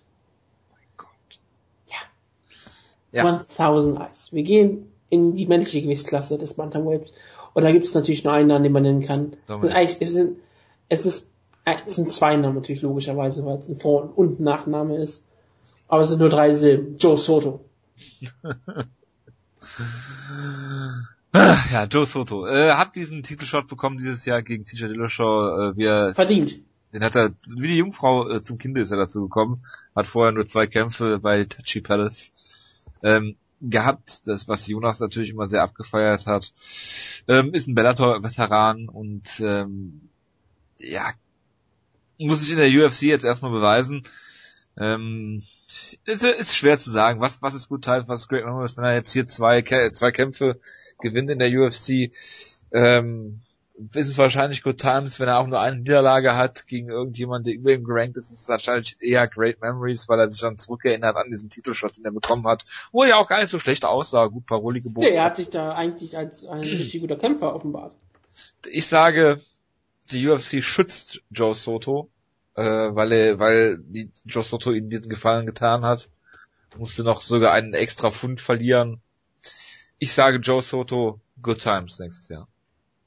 Ja, ich, ich bin, es ist wieder eine Auslegungssache, wie wir dann ja auch gerade gemerkt haben, ist manchmal ein bisschen schwierig zu interpretieren, was ist Good Times, Great Memories. Ähm, er wird natürlich, glaube ich, wahrscheinlich keinen Teilshot in diesem Jahr verdienen, aber ich, ich habe gesehen, dass er ein ziemlich guter Kämpfer war, ziemlich unterhaltsam. Er gegen theoretisch auch einen tollen Kampf geliefert, hat am Ende verloren, aber das ist ja keine Schande. Ähm, und ich glaube auch, die UFC ähm, ist ihm jetzt sehr dankbar und wenn sie ihm Kämpfe geben, dann geben sie auf jeden Fall Kämpfe, die er gewinnen kann. Und ich glaube, dann wird er erfolgreich sein. Ich glaube auch, dass Joe Soto ziemlich gut, äh, ziemlich gute Zeit haben wird im Jahr 2015 und ich sage, Joe Soto kriegt Good Times. Das würde mich auf jeden Fall auch sehr, sehr freuen. Ich muss das kurz eintragen. Good Times. Und Good Times. Wir kommen ins Featherweight. Entschuldigung, da kann ich nur einen Namen nennen. Conor McGregor. Schwierig schwierig, schwierig, schwierig. Ja, gerade weil er die größten Tests seines Lebens nun vor sich hat. Ach, wen kämpft er denn nach Dennis Siever? Ich weiß es gar nicht. Ähm, aber er hat da den größten Test vor sich, wurde mir gesagt. Wahrscheinlich kriegt er einen Title Shot. Und ich glaube mal so, ähm, der größte Test seiner Karriere wäre wirklich Jose Aldo. Ja, das wäre wahrscheinlich auch der erste Test seiner Karriere. Obwohl Dustin Poirier ist nicht zu unterschätzen. Aber auch. Dustin Poirier hat er so sehr geschlagen, dass Dustin Poirier so viel Eis in sich reingefuttert hat, dass er während des Live gehen muss. Er hat seinen äh, Schädel gecrushed. Gecrushed. Ja, Der deswegen also gegen, gegen Dennis Siever wird es ein relativ einfacher Sieg für ihn werden. Hm. Der Nachtitelshot. Sagst du. Ich glaube, ich glaube, der Hype-Train von Conor McGregor wird dieses Jahr oder nächstes Jahr ein Ende nehmen. Immer aufgrund der Tatsache, wenn ich, äh, wenn Jose Aldo sich nicht verletzt, vielleicht geben sie ihm ja auch nach dem Dennis Siever-Kampf noch einen Gimmick-Kampf. Er wird nächstes Jahr, bitte? Das glaube ich wirklich nicht mehr. Nein, nein, wenn er, wenn er, wenn Jose Aldo sich verletzt. Ach so, okay. Sich verletzt und er keinen Titel, also er wird nach dem Dennis Kampf nicht äh. kommen. Die Frage ist, äh, ob der nächstes Jahr stattfindet, wenn Jose Ja, dann gibt es interim Title. Also ich glaube, er, er muss, er muss, er muss nächstes Jahr äh, in jedem Fall gegen irgendeinen Ringer antreten. Wenn es ein Interim-Titelkampf wird, dann äh, gegen Frankie Edgar oder Chad Mendes, anders geht's nicht mehr. Ähm, dieses Jahr war gut, er hat einen Hype aufgebaut. Ich sage Conor McGregor, great memories. Eigentlich ist es total einfach, ne, hier diesen, diesen Tipp abzugeben. Denn entweder du bist der Meinung, Conor McGregor ist der Star, der, den er glaubt zu sein, und er gewinnt den Titel, oder er gewinnt den Titel nicht, und dann ist es auf jeden Fall Great Memories. Weil wenn Conor McGregor nur einen Kampf verliert, sind es auf jeden Fall Great Memories, weil vorher war es der riesengrößte Hype-Train, den es seit Ewigkeiten gab, und die Frage ist halt, kann er diesen, äh, diesen Hype nochmal untermauern? Denn das tun Superstars. Ich bin mir ehrlich gesagt immer noch nicht hundertprozentig. Er hat, er hat mich sehr überzeugt in das Borrier-Kampf, kann man ja einfach mal sagen. Das ohne, ohne Frage, ohne Frage. Er ist ein absolut, er hat sich bewiesen als für mich als einer der besten Striker in der Featherweight Division. Ist er ein besserer Striker als Jose Aldo? Weiß ich nicht. Nein, ist er nicht. Dennis Siever ist unangenehmer Gegner für ihn. Kann er, kann, also er kann. Also wenn er gegen Dennis Siever verliert, ist es auf jeden Fall Great Memories. Also ich weiß. Dennis Siever kann ein unangenehmer Gegner für ähm, Conor McGregor werden, weil Dennis Siever so ein Kämpfer ist, der ziemlich gut, ziemlich gutes Striking hat und eigentlich ein ziemlich guter äh, Ringer geworden ist. Ich glaube aber nicht, dass er sein Ring gut genug ist, aber egal. Conor kriegt auf jeden Fall diesen Title-Shot. Und selbst wenn alle sich er kriegt einen Interims-Title-Shot. Und er muss auf jeden Fall gegen jemanden kämpfen, der unumstritten Top-Kämpfer ist. Und ich bin mir da nicht sicher, ob es dafür reicht. Es ist immer die, die Sache, wo wir am Ende des Jahres ganz klar sagen werden, es waren Good Times, es waren ganz klar Great Memories. Und deswegen werde ich auch mal sagen, auch Great Memories. Ich glaube nicht, dass Conor McGregor dieses Jahr den Titel gewinnen wird. Aber er ist ja sogar noch jung und das ist ja immer noch die Sache, selbst wenn er diesen Titel nicht gewinnt, erstmal der Hype-Train was abnimmt, vielleicht wäre das ja auch gar nicht mal so schlecht für die Karriere von Conor McGregor. A true young man. A true young man. Weißt du, wer auch ein true young man ist? Im Lightweight? Als Jury. Ah. Schwierig. Schwierig, sehr, sehr schwierig. Er hat ja jetzt diesen Kampf gegen Donald Cerrone Er nach einen Title-Shot. Da würde, wird sich, Wenn er gewinnt. Na, ich glaube, sie geben den zuerst Dos Anjos. ja, den, den würde ja danach wahrscheinlich eine kurze Pause machen. Ja. Hm, schwierig. Er hat dieses Jahr zwei Siege gegen Diego Sanchez und gegen Takenori Gomi gefeiert. Puh, es ist sehr, sehr schwierig zu sagen, was sind Good Times, was sind Great Memories. Äh, Cerrone ist ein sehr, sehr schwerer Gegner, wenn er Cerrone besiegt und danach, danach muss er ja noch höher äh, kämpfen. Ich glaube, irgendwann, irgendwann wird der Zenit erreicht sein für Miles Drew. Ich hoffe es nicht. Ich sehe ihn sehr gerne kämpfen. Ich sage dennoch, selbst wenn er Cerrone schlag, äh, schlagen kann, was schwer genug wird, ja, hm, ich sage Great Memories für äh, Miles Jury. Ich habe ihn damals in Team Stark reingeloggt, weil ich total überzeugt von ihm war. Ich bin immer noch sehr überzeugt von ihm. Wir werden ja gleich noch ähm, in Detail ja, auf ihn eingehen, deswegen sprechen, ja. werde ich jetzt gar nicht groß auf den Kampf gegen Donald Cerrone eingehen. Ich bin auf jeden Fall der Meinung, dass er ziemlich großes Potenzial hat. Ich glaube, dass er Cerrone schlagen wird. Ich glaube, er wird danach einen Teil-Shot bekommen. Vielleicht, äh, also nicht direkt, nicht den nächsten Teleshot, den kriegt, ben, den kriegt ja Rafael dos Anjos, aber danach wird er eine kurze Pause machen, kriegt danach irgendwann im Winter vielleicht, also Herbst, Winter den nächsten Teleshot. Und dann werden wir sehen, wer das kommt. Ich sag einfach mal, es sind Good Times für ähm, Mike Jury. Hervorragend. Also wir sind unterschiedlicher Meinung, ja, bitte. Wir sind gar nicht, warte mal, wir sind mal unterschiedlicher Meinung? Wir sind gerade mal das war zum ersten Mal unterschiedliche Meinung. Ja, deswegen sag ich ja, sind wir wenigstens. Achso, ich, ich habe gedacht, wir sind, du hast gesagt, wir sind immer unterschiedlicher Meinung. Das hat mich nee. sehr gewundert. Jetzt sind wir hier auch unterschiedlicher Meinung. T-Wood, Tyron Woodley in Betterwood. Einer deiner Lieblingskämpfer. ja, natürlich. Ja. War der, war der Connett-Kampf dieses Jahr, ja, ne? Ja, und er ist auf Nummer 3 gerankt, aktuell. Was? Ja, er ist ziemlich hoch gerankt und er hat, wäre... Hat er einen Kampf? Nee, noch nicht, ne? Ich dachte, er hat jetzt doch einen. Haben wir nicht letzte Woche darüber gesprochen, oder so? Ah ja, doch, gegen Kevin Gastelum. Genau. Stimmt, gegen Kevin Gastelum Kampf dann. Sogar auch auf der Diaz gegen Silvercut. Die scheint ja ziemlich gut zu sein, wenn ich mir das so. Ja, die ist wirklich ziemlich gut. Das ist unglaublich. Ja. Du hast Tyron Woodley, Kevin Gastelum, Misha Take gegen Sarah Man, Tim Birch gegen Thales Latis. Das ist alles Elite. ja, natürlich. Vor allem der letzte Kampf. Ja, dieses Jahr Tyron Woodley Sieg gegen Carlos Condit, Niederlage gegen Roy McDonald, Sieg gegen Don Young Kim. Kevin Gastelum ist ein schwerer Gegner. Oder schwierig. Also schwer, wenn, schwer ist er genauso. Gegen Gastelum ist es wahrscheinlich ein Teilshot. Ja, und den wird er dann verlieren auf jeden Fall. Ich sag, das Jahr ist schon gut gelaufen. Condit hätte ich ihm nicht zugetraut, dass er ihn besiegt. Aber äh, Woodley ist auch jemand, der gerade wenn er wenn er auf so einem Hype-Train sitzt, den dann irgendwie selbst zum Entgleisen bringt. Ähm, zum Beispiel gegen Jake Shields, diesen furchtbaren Kampf ist von Nate Marquardt, das muss man sich mal vorstellen, im Jahr 2012 ausgenockt worden. Deswegen, ich sage, er hat, er hat zwar diesen Ringer-Hintergrund, er hat Power Striking, aber er hat nicht das technischste Striking, das heißt, du kannst ihn outstriken, das ist nicht so das Problem. Äh, ich sage, äh, gut, äh, great, great memories für, für T-Wood, Tyron Woodley. Ich habe richtig Schwierigkeiten damit. Er ist ziemlich hoch gerankt. Er wird ein bisschen zu hoch gehypt. Er hat diesen großen Sieg gegen Don Young Kim. Er hat diesen Sieg gegen Carlos Condit. Klar, es war eine Verletzung von Condit, aber das ist ja auch immer eine Sache von des Gegners gewesen. Gegen Roy McDonald hatte er, war Don McDonald war besser, aber du kannst gegen McDonald verlieren. Woodley ist ein ziemlich gefährlicher Gegner für jeden und ich glaube, dass er in der Division nahezu jeden schlagen würde. Aber ähm, ich glaube nicht, dass es für einen Titelgewinn reicht. Ich glaube, Gastelum, ich glaube, er wird der Erste sein, der Kevin Gastelum besiegen wird. Ich glaube, dafür ist Woodley eigentlich schon noch eine Nummer zu groß und das ist damit auch ein, schon, schon ein ziemlich wichtiger Sieg. Aber wenn es darum geht, wieder am Teilschutz sich zu verdienen oder ihn sogar zu bekommen, ich glaube, dann reicht das für Tyron Woodley nicht. Deshalb sage ich auch Great Memories. Aber das ist so jemand, wo ich sage, ich wäre nie schockiert, wenn auf einmal Tyron Woodley Welterweight Champion wird. Nö, das nicht. Gerade aber, gegen Robbie Lawler würde ich ihn sogar vorne sehen. Aber es gibt viel, ja, schwierig. Es gibt viele Leute, gegen die er auch verlieren kann in der Division. Ne? Ja. Hendricks, äh, Brown, Lombard, alles sehr, sehr schwierig. Tyron Woodley hat das Potenzial gegen jeden in der Top Ten ist irgendwie zu verlieren, habe ich immer Ja, ja, aber er kann halt auch alle besiegen, deshalb ist es so ein bisschen Wundertüte, ne? Das ist sowieso die ganze Division, wo ich das Gefühl, dass die ganze Top Ten gegeneinander gewinnen und verlieren kann. Außer Tarek Stephanie. Außer Stephanie verliert gegen jeden aus dieser Division. aus Prinzip. Aber ja. nein, aber sonst, wenn du wirklich drauf guckst, dann hast du niemanden, der wirklich besonders raussticht. Ja. Und Robbie Lawler, egal wie gut er jetzt aussah, ist es auch kein Champion, der jetzt so Ehrfurcht erregt. Also ich meine, vor, vor über allem schwebt. Ne? Genau, das habe ich ja, haben wir ja drüber gesprochen über dieses ja. Thema. Aber ja, Tyron Woodley ist so ein Fall, wo du dann später bestimmt sehr viel argumentieren kannst. Ich, ich kann mir Tyron Woodley als Kämpfer so vorstellen, der am Ende so ein 2-1-Rekord hat und du am Ende wirklich argumentierst, wann ist es Good Times oder wann ist Great Memories? Ja, ja. So, so stelle ich mir das Jahr von Tyron Woodley vor. Ich verstehe, ähm, jetzt kommt halt die Frage, was es ist. Ich sag Great Memories so wie du auch, aber es ist ziemlich hart. Ja. Middleweight, wenn ich den nicht nenne, wird mich Jonas umbringen. Yolo Romero.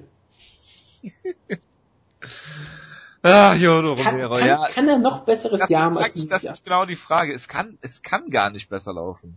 Ich meine, es kann auch nicht unterhaltsam langsamer laufen als dieses Jahr. Und er ist 57 Jahre alt. genau. Das ist nur das, was in seinem Ausweis steht. Wo sie ihn schon zehn Jahre jünger gemacht haben. Ja, also bitte, in Kuba hat man sowas damals nicht gehabt. Er kämpft gegen Jacare, ne? Ja. Ah, alter Schwede. Ja, selbst wenn er gegen Jacare verliert, kann er immer noch zwei Siege haben. Ne? Gegen weiß ich nicht wen. Aber es wird ja immer, es wird ja auch, selbst, also in der Spitze ist die Middleweight Division ja nicht unbedingt schlecht. Deswegen, sie bucken ihn danach gegen Anderson Silver. Gegen wen kannst du ihn noch bucken? Gegen Musashi kannst du ihn noch bucken. Ja, Vito hatte, ja, oder er gewinnt und sie setzen ihn gegen Machida oder sowas. Alles, ist alles furchtbar. Es ist eigentlich alles furchtbar, was Jolo Romero in nächster Zeit erwarten könnte. Sag mal so, wenn Jolo Romero gegen Sousa gewinnt, kriegt er einen Title-Shot, ne? Ja, ja, klar. Ich, ich meine wirklich, weil dann hast du diesen super kubanischen Ringer, der olympische äh, Silbermedaille hat, und stellst ihn gegen Chris Whiteman, den All-American ich muss trotzdem, ich muss trotzdem Great Memories sagen. Weißt du? So leid, es ist, mir, mir blutet das Herz, ja, aber. Wenn mich YOLO eins gelehrt hat diesen Jahr, dass du nur einmal lebst und dass du ihn nie abschreiben darfst, dass er immer irgendwas Absurdes machen wird. Und wenn er nur 20 Minuten auf dem Stuhl sitzen bleibt in der ja. Pause. Und deswegen, egal wie die Kämpfe ausgehen, ich bin mir sicher, YOLO hat immer eine good time. deswegen sage ich, YOLO Romero, good times. Und gerade ist es Jonas im nächsten Jahr. Und sobald Jolo Romero nichts gegen Frauen sagt, wird Jonas immer auf seinen Seiten sein, wird mit mir zusammen für Good Times ähm, ähm, jetzt kommen, dass hypen. Romero den Titel gewinnt und am 31.12. sagen wird, er mag keine Frauen und dann wird Jonas argumentieren, es sind Great Memories. Ja, aber ich meine im Sinne von mag keine Frauen, dass er halt äh, Frauen diskreditiert, nicht, dass er homosexuell ist, weil dann wird Jonas ihn total abhalten.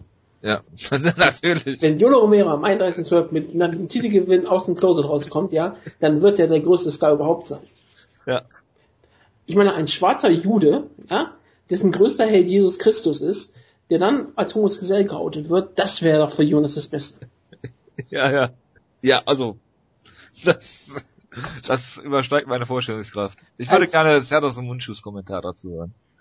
Und wenn wir über das Beste reden, dann gibt's immer nur einen Namen, der mir spontan einfällt. Fabio Maldonado. Ja, also das ist eigentlich, das sind Sachen, die, die kann man eigentlich nur zusammen in, in den Mund nehmen. Fabio Maldonado das Beste. Er hat, hat dieses Jahr hat das nicht im Er hat das beste Boxen im Red Heavyweight. Das, daran ist gar kein Zweifel. Das wird ja, auch mal er hat, wieder. Er hat den Franzima Barroso Killer Hans Stringer per TKO besiegt dieses Jahr.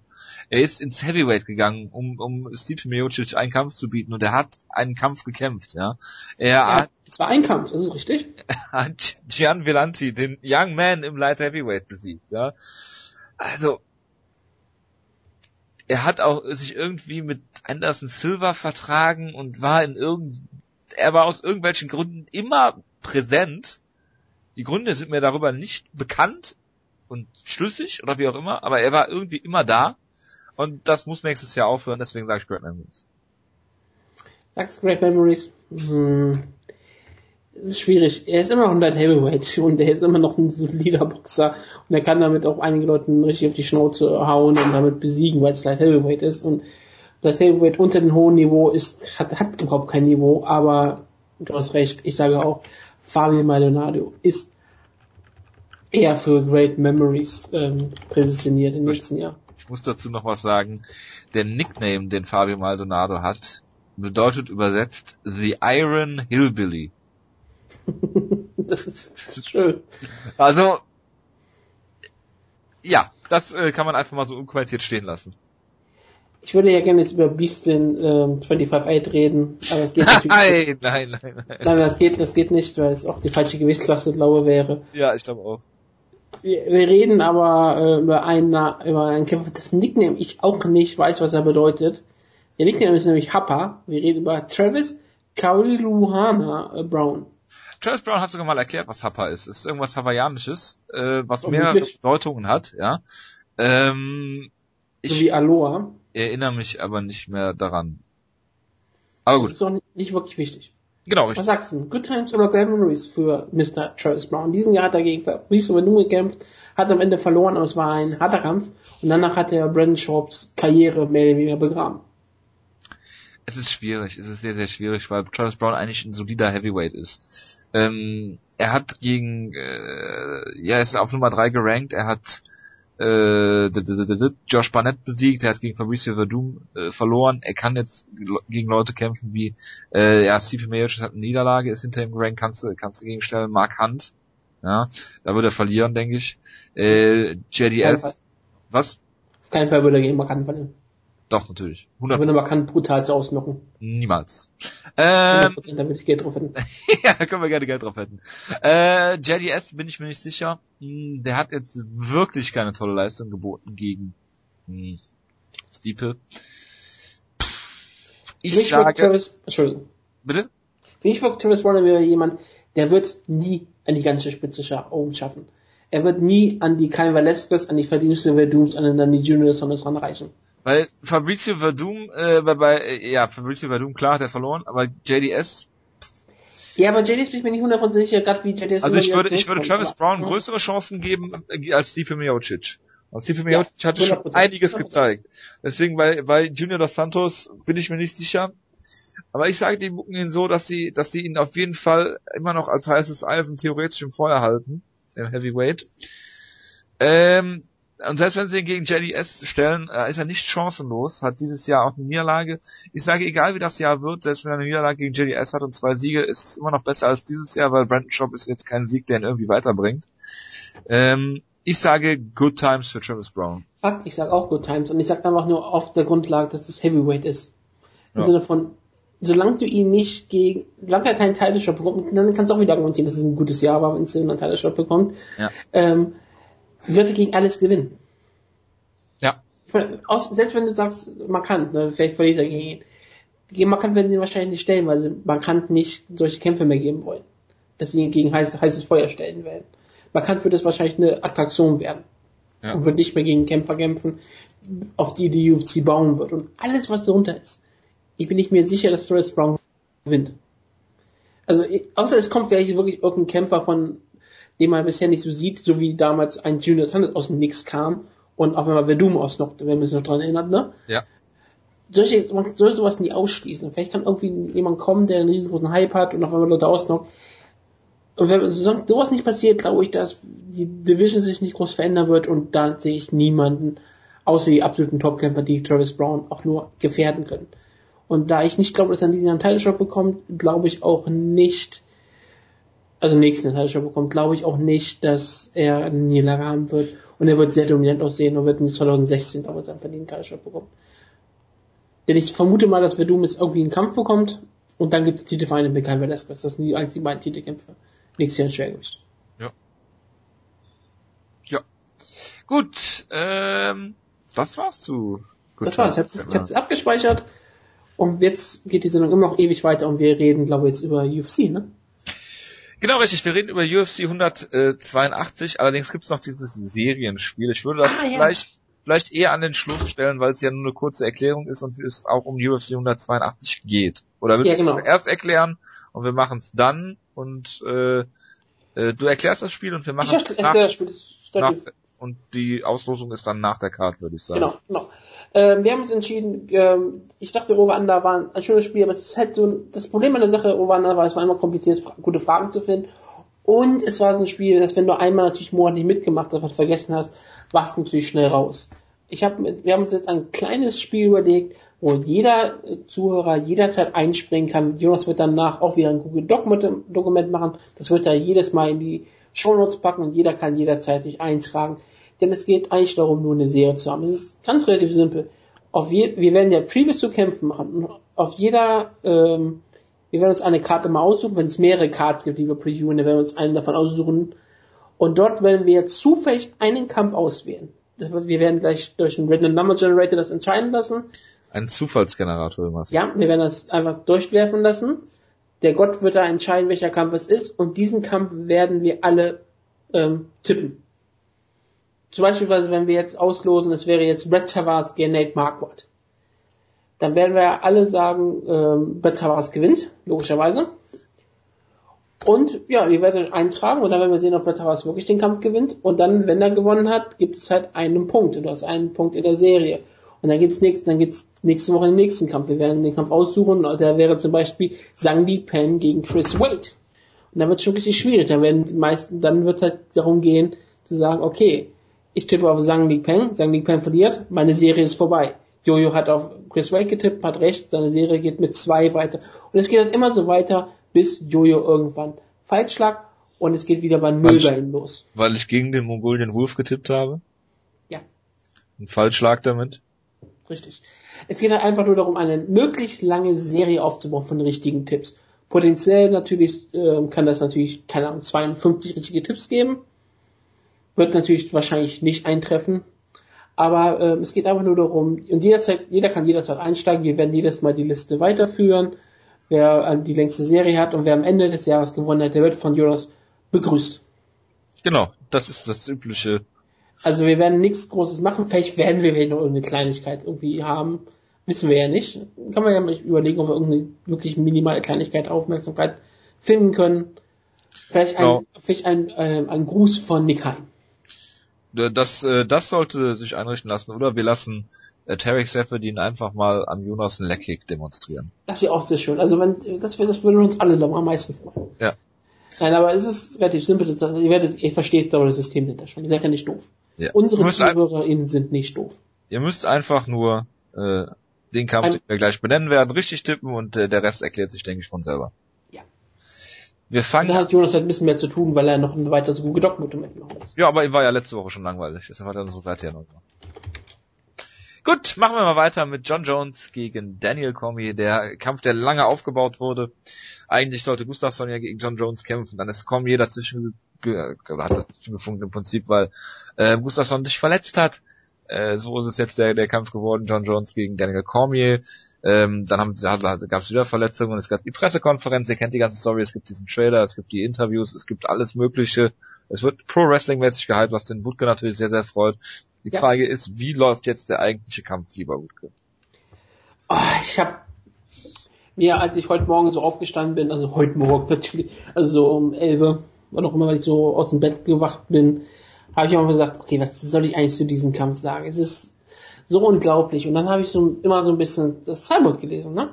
Was super manchmal so, ich weiß gar nicht, warum ich das tue, man liest auch immer so im Kampfsportbereich und da sieht man manchmal sehr, sehr interessante äh, Beiträge. Gerade von den Leuten, die uns immer am meisten zuhören, die sind meistens immer die interessantesten Leute. Natürlich ist es wie Downfall of Gaia, der natürlich total toll ist und total natürlich, immer einen, natürlich einen Doppelpost gemacht hat, ist, der gelöscht werden kann, sorry. Und das natürlich nein, nein, nein, also die Moderatoren im Kampfsportbereich, die löschen dich ganz. Die sind entweder nie da oder sind nie da. Ja, aber das ja. ist halt das Problem. Und ich habe teilweise jetzt langsam dieses ungute Gefühl, und das klingt so vollkommen absurd, weil das ist, klingt, es ist, es klingt falsch und ich glaube, wenn ich das ausdrücke, muss ich mich sofort rechtfertigen. Ich habe teilweise das Gefühl, dass Danny Cormier stärker machen, als er ist. Und ich meine das nicht, ich meine das nicht in dem Sinne, dass Danny Cormier in irgendeiner Form ein schwacher Kämpfer ist oder in irgendeiner Form nicht Elite ist. Er ist die Definition von Elite. Er ist unglaublich stark. Er hat einen unglaublichen Rekord. Er ist ein unglaublicher, ein unglaublicher Ringer. Er hat sich so stark in, äh, so stark gesteigert. Sein Striking ist richtig gut geworden. Ich meine, er trainiert mit Leuten wie Cain Velasquez und hat sich, es hat sich wirklich gezeigt, als wäre so wirklich so ein Mini Cain Velasquez teilweise mit seinem Striking gewesen.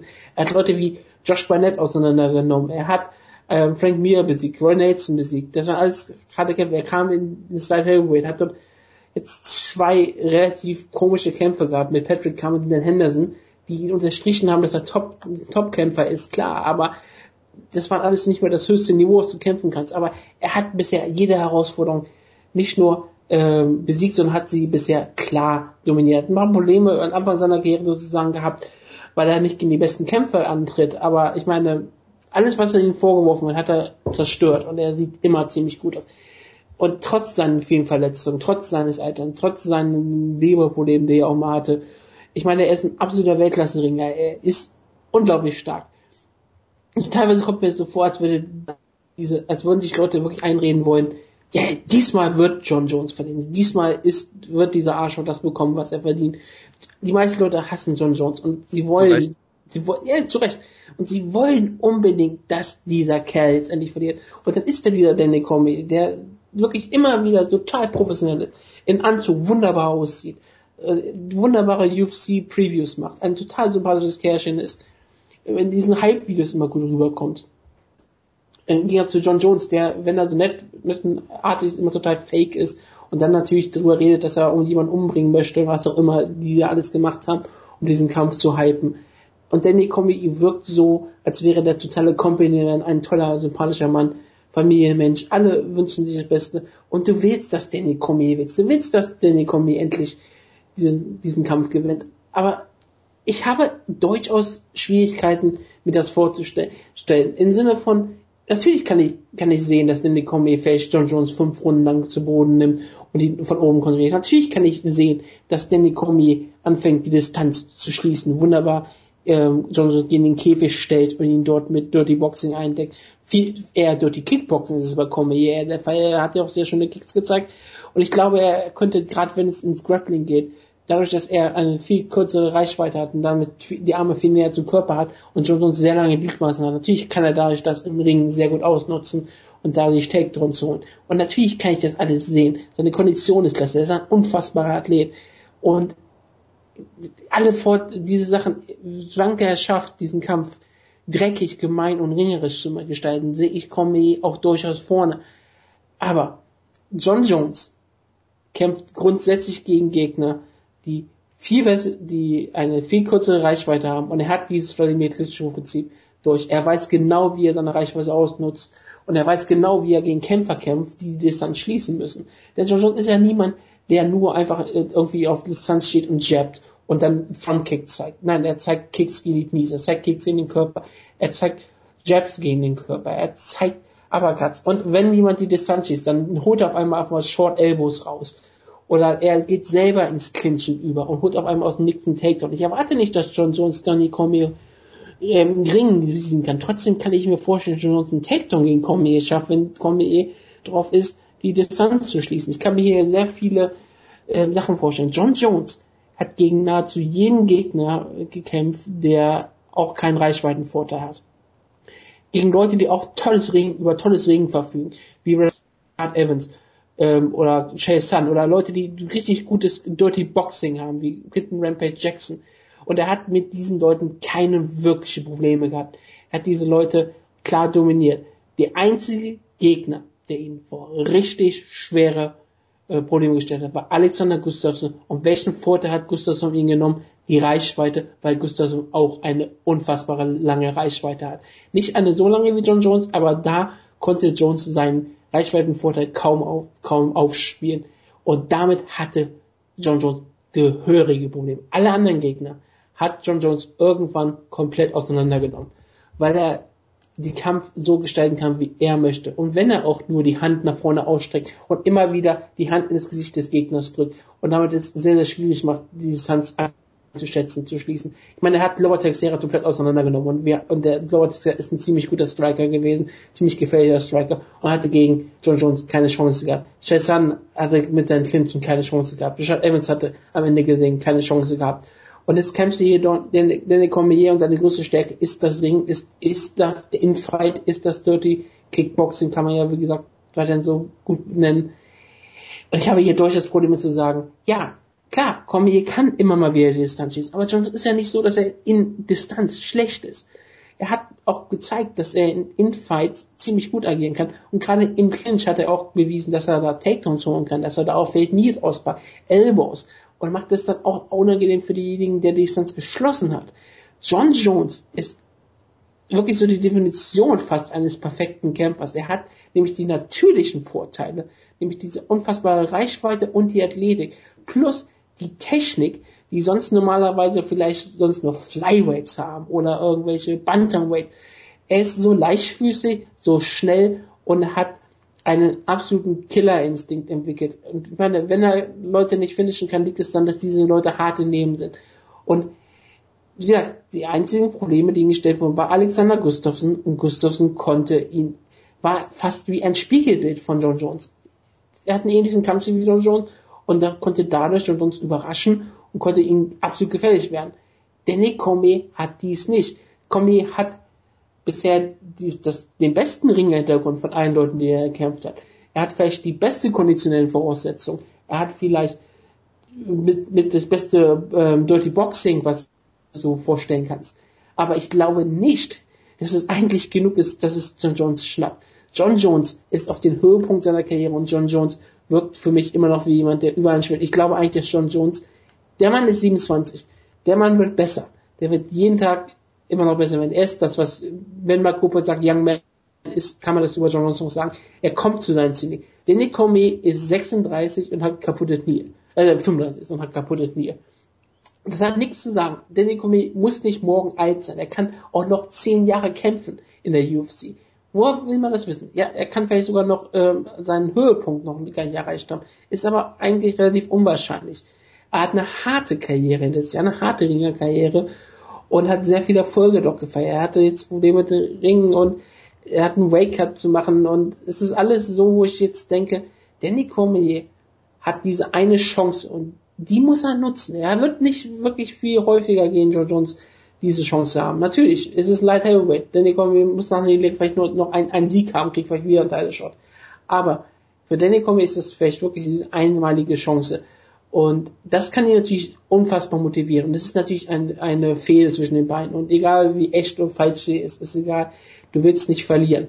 Und das wird Danny Cormier äh, motivieren. John Jones ist aber langsam jemand, der sich bewusst ist, dass er der Heel ist der es damit mit diesem Druck umgehen kann, der wirklich weiß, dass die Halle ihn ausbuhen wird und Danny Cormier feiern wird. Ich erwarte eigentlich, dass John Jones hier wieder, wieder gegen jemanden kämpft, der die Distanz schließen möchte und es häufig schaffen wird und dann aber nur von anderen Schlägen eingedeckt wird. John Jones hat für mich so vieles bewiesen in den letzten Kämpfen und es ist für mich wirklich dieses Vladimir Klitschko-Prinzip, wo du denkst, es ist schon wieder ein kleinerer Kämpfer und es werden wieder die Sachen hervorgehoben, wie von allen kleineren Kämpfern und es wird wieder nicht klappen. Ich sage ganz ehrlich, und es tut mir weh, ich möchte das Cormier den Kampf gewinnen. Ich sehe, ich kann doch, ich kann es mir vorstellen, dass so den Kampf gewinnt. Ich erwarte es aber nicht. Für mich ist es so, dass ich sage, John Jones wird den Kampf gewinnen. Und ich gehe sogar noch ein Stück weiter. John Jones finisht den Kampf mit einer Submission in der dritten oder vierten Runde. Guillotine aus dem Clinch. Und ich sage, Danny Cormier wird nicht, wird nicht tappen. Es wird eine technische Submission, dritte, vierte Runde für John Jones. So, so, somit wären wir wieder bei überspezifischen Tipps. Das freut mir was natürlich, obwohl er nicht da ist. Hm.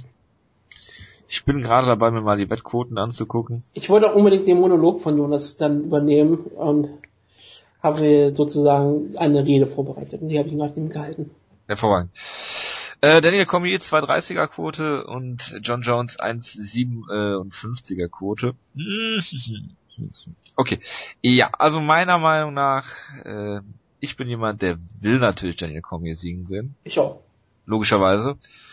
Ähm, erstmal zum Kampf an sich. Hm, es ist ein, einer der Kämpfe seit langem, langer Zeit, auf die ich mich sehr, sehr freue. Einmal, äh, weil es ein großer Hype ist, weil es ein hohes oder sehr, sehr hohes das, höchste Niveau, das was eine allerhöchste hat. Ja, genau.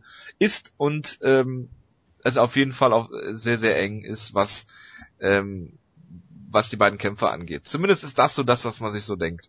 Ähm, John Jones ist dieser große, große Kämpfer, der, wie du schon richtig gesagt hast, der kann alles. Der hat die, der hat die, ähm, das Talent, er hat äh, die, die Physis, äh, er hat die Psyche. Das heißt, er kommt zum Beispiel nach dieser ersten Runde, die er gegen Machida verloren hat, äh, wieder und, und submittet ihn in der zweiten Runde. Er hatte diese Armbar, die sehr, sehr knapp war gegen Vitor Belfort und hat ihn danach zerstört. Jeder andere hätte in dieser Situation getippt. Jeder.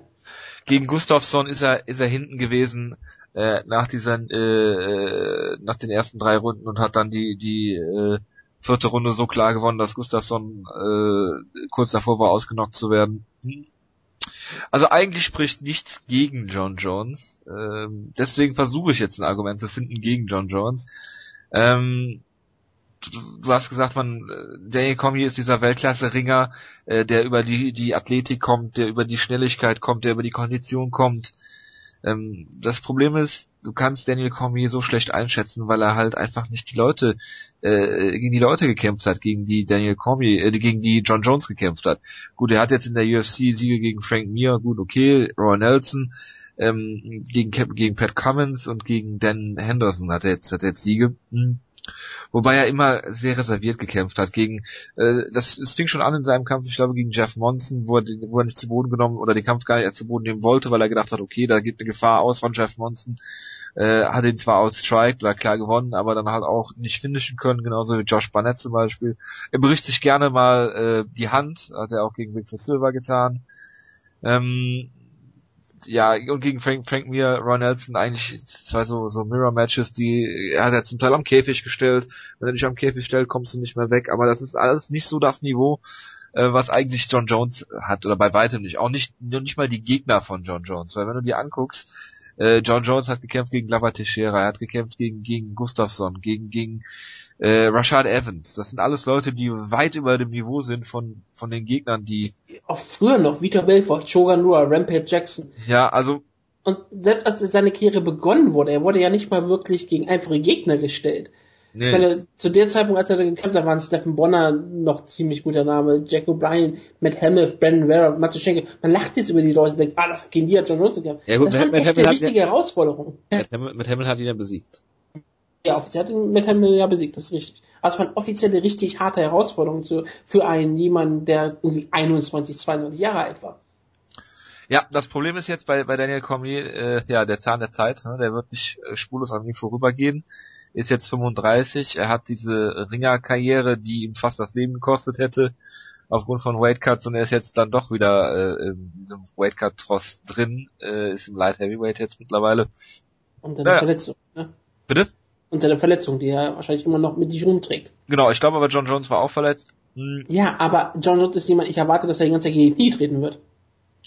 Das äh, mag sein. Die Frage ist, hat, hat Daniel Cormier eine Antwort darauf? Bisher hast du keine Schwäche von Daniel Cormier gesehen, jetzt mal abgesehen von, von dieser, äh, äh, dieser fehlenden K.O.-Power, die ja bei AKA ja mit trainiert wird im Prinzip. Ja, klar. Und äh, deswegen. Die machen kein Velasquez. Ja, äh, deswegen ist es, ist es sehr, sehr, sehr schwierig. Ich glaube, dass äh, Daniel Cormier sehr analytisch ist, dass er sich die Gegner anguckt, dass er, äh, dass er guckt, was kann er machen, was kann ich wie machen, äh, wo geht am wenigsten Gefahr vom Gegner aus. Das kannst du bei John Jones nicht sagen. Ich glaube, hat jemand, ja, ich glaube, Alexander Gustafsson war der erste, der ihn überhaupt zu Boden genommen hat, John Jones. Äh, das war auch mehr aus der Überraschung heraus und. Und äh, hat es aber mehrfach dann auch geschafft. Ja, aber also es war ja nur, waren ja nur, nee, es hat es nur einmal geschafft, oder? Ich dachte, es waren zwei, es waren zwei Tackles, eigentlich. Ja, ist ja auch egal. Auf jeden Fall, äh, er konnte da nicht viel mit anfangen. Äh, bei Daniel Cormier gehst du zumindest davon aus, dass er das versuchen wird und dass er es auch gut versuchen wird. Äh, es, es fällt mir schwer, auf Daniel Cormier zu tippen, aus, aus sehr, sehr vielen Gründen, die du schon genannt hast und die ich schon genannt habe. Aber ich will ja auch, dass Daniel Cormier gewinnt. Ja, und das, das ist ja das Gefühl, was ich aktuell mit vielen Tipps habe, wo ich denke, es gibt sehr gute Argumente für Cormier. Das Ring ist zum Beispiel eins. Und da kann natürlich sagen, da hilft natürlich, dass er natürlich eine kleine Reichweite hat, dass er mehr gebaut ist wie ein Panzer, während er schon lange Gliedmaß hat. Für einen richtig guten Ringer sind das Einladungen für Takedowns, gerade für lange Single Legs. Für ein, oder für ein Enkel Pick Takedown. Aber ich erwarte kein Enkel Leg Takedown, aber so ein langes Single Leg. Aber John Jones ist fix und ich, bei John Jones erwarte ich dann teilweise, dass er dann ihm das Knie in die Fresse rammen wird. Ja, also es ist, ist halt so schwierig, weil selbst normalerweise sagst du halt so bei, bei unbesiegten Kämpfern wie John Jones, dass die zumindest, ja, du kannst sie halt brechen oder du musst halt versuchen, dies und das zu tun, ja, aber äh, selbst in so Kämpfen wie gegen Gustafsson, gegen Machida, da ist er immer zurückgekommen, Vitor Belfort, also ähm, ein Takedown gewesen von Gustafsson, du hast recht. Ja, äh, deswegen, also das ist sehr, sehr schwierig nachzuvollziehen für mich. Wo, wo ist die Schwäche von John Jones? Wo kann er ihn kriegen? Ja, kann er ihn zu Boden nehmen? Wie kann er ihn da halten? Weiß man das? Vielleicht nimmt er ihn zu Boden und wird mit einem Triangle direkt submitted. Das weißt du nicht, ne? Es ist, es ist so schwer gegen John Jones ein Argument zu finden, obwohl ich es immer, immer, immer wieder versuchen werde. Und deshalb sage ich jetzt, Daniel Cormier wird in fünf Runden lang zu Boden dem äh, hässlichen Decision gewinnen. John Jones ist halt so einer der ganz speziellen Athleten, die man im Sport manchmal so hat. Das ist halt, er ist halt auch noch so ein spezieller Athlet im Sinne von, du, du, du kannst dir sicher sein, würde John Jones nicht Mixed Martial Arts betreiben, der wäre irgendein anderer Sportler, wäre da auch ein Superstar. Absolut. Ich meine, ich meine dieser Athletik, die er fliegt, der könnte, der könnte ein Point Guard in der NBA sein, das wäre kein Problem. Der könnte Football spielen, der könnte alles machen. Der, das ist einfach so, so ein einmaliger Athlet, den du wahrscheinlich auf die nächsten Jahre immer wieder äh, nachweinen wirst, wenn er irgendwann seine Karriere beendet hat. Einfach weil er so unfassbar gut war. Seine Takedown Defense liegt bei laut bei, 9, bei 97 Prozent. Ja, und er hat natürlich auch ein Camp mit Greg Jackson, die ihn halt machen lassen. Die versuchen ihm halt nicht beizubringen, äh, du musst das und das und das so machen, natürlich auch. Äh, aber sie, sie stecken ihn ja nicht in so ein Korsett, dass er halt, dass er halt immer noch instinktiv das machen kann, was er gerne möchte, weil das halt auch manchmal so unvorher äh, gesehen kommt, dass es halt in dem Moment auch einfach richtig ist, weil du nicht weißt, was John Jones als nächstes macht. Hat diese absurden Spinning Back Kicks, Spinning Back Elbows, diese Kicks zum Knie und und und. Und die haben doch alle eine Funktion. Die sind ja natürlich dafür da, dass wenn ein Gegner die Distanz schließen möchte, dass er auf einmal so Kick dann Spinning Back Kick in den Magen. Und das macht es auch immer richtig schwierig. Oder wenn er auf einmal rankommt, auf einmal macht er einen Short Arm Elbow in, genau in die Fresse. Das ist halt unfassbar. Oder er nutzt halt die Frontkicks teilweise auch ziemlich, ziemlich stark. Ich, ich habe noch nie jemanden gesehen, wie John so kreativ seine Reichweite ausnutzt. Also, ist schon beeindruckend. Sollte Stefan Struve mal vorbeischauen. Ja, ich meine, Stefan Struve ist jemand, wo man wirklich sieht, den Unterschied, dass Reichweite alleine nicht den Vorteil bringt. Es ist die Reichweite ausnutzen. Auch im Vladimir Klitschko hat Anfang seiner Karriere oder erst so Mitte seiner Karriere lange Zeit Probleme gehabt. Da hat er auch viele Niederlagen gelitten. Ich meine, der wurde brutal ausgebaut von Chris Bird. Und irgendwann hat er seine, hat er, wurde er so trainiert, dass er halt einen perfekten Stil entwickelt hat mit, mit seinen Jab und seinen Clinches, gegen die noch nie jemand eine Antwort gefunden hat, nicht mal im Ansatz. Und John Jones, bei dem hat auch noch eigentlich nie jemand eine Antwort drauf gefunden, konstant die Reichweite zu schließen, ohne ohne Schäden davon, davon zu tragen.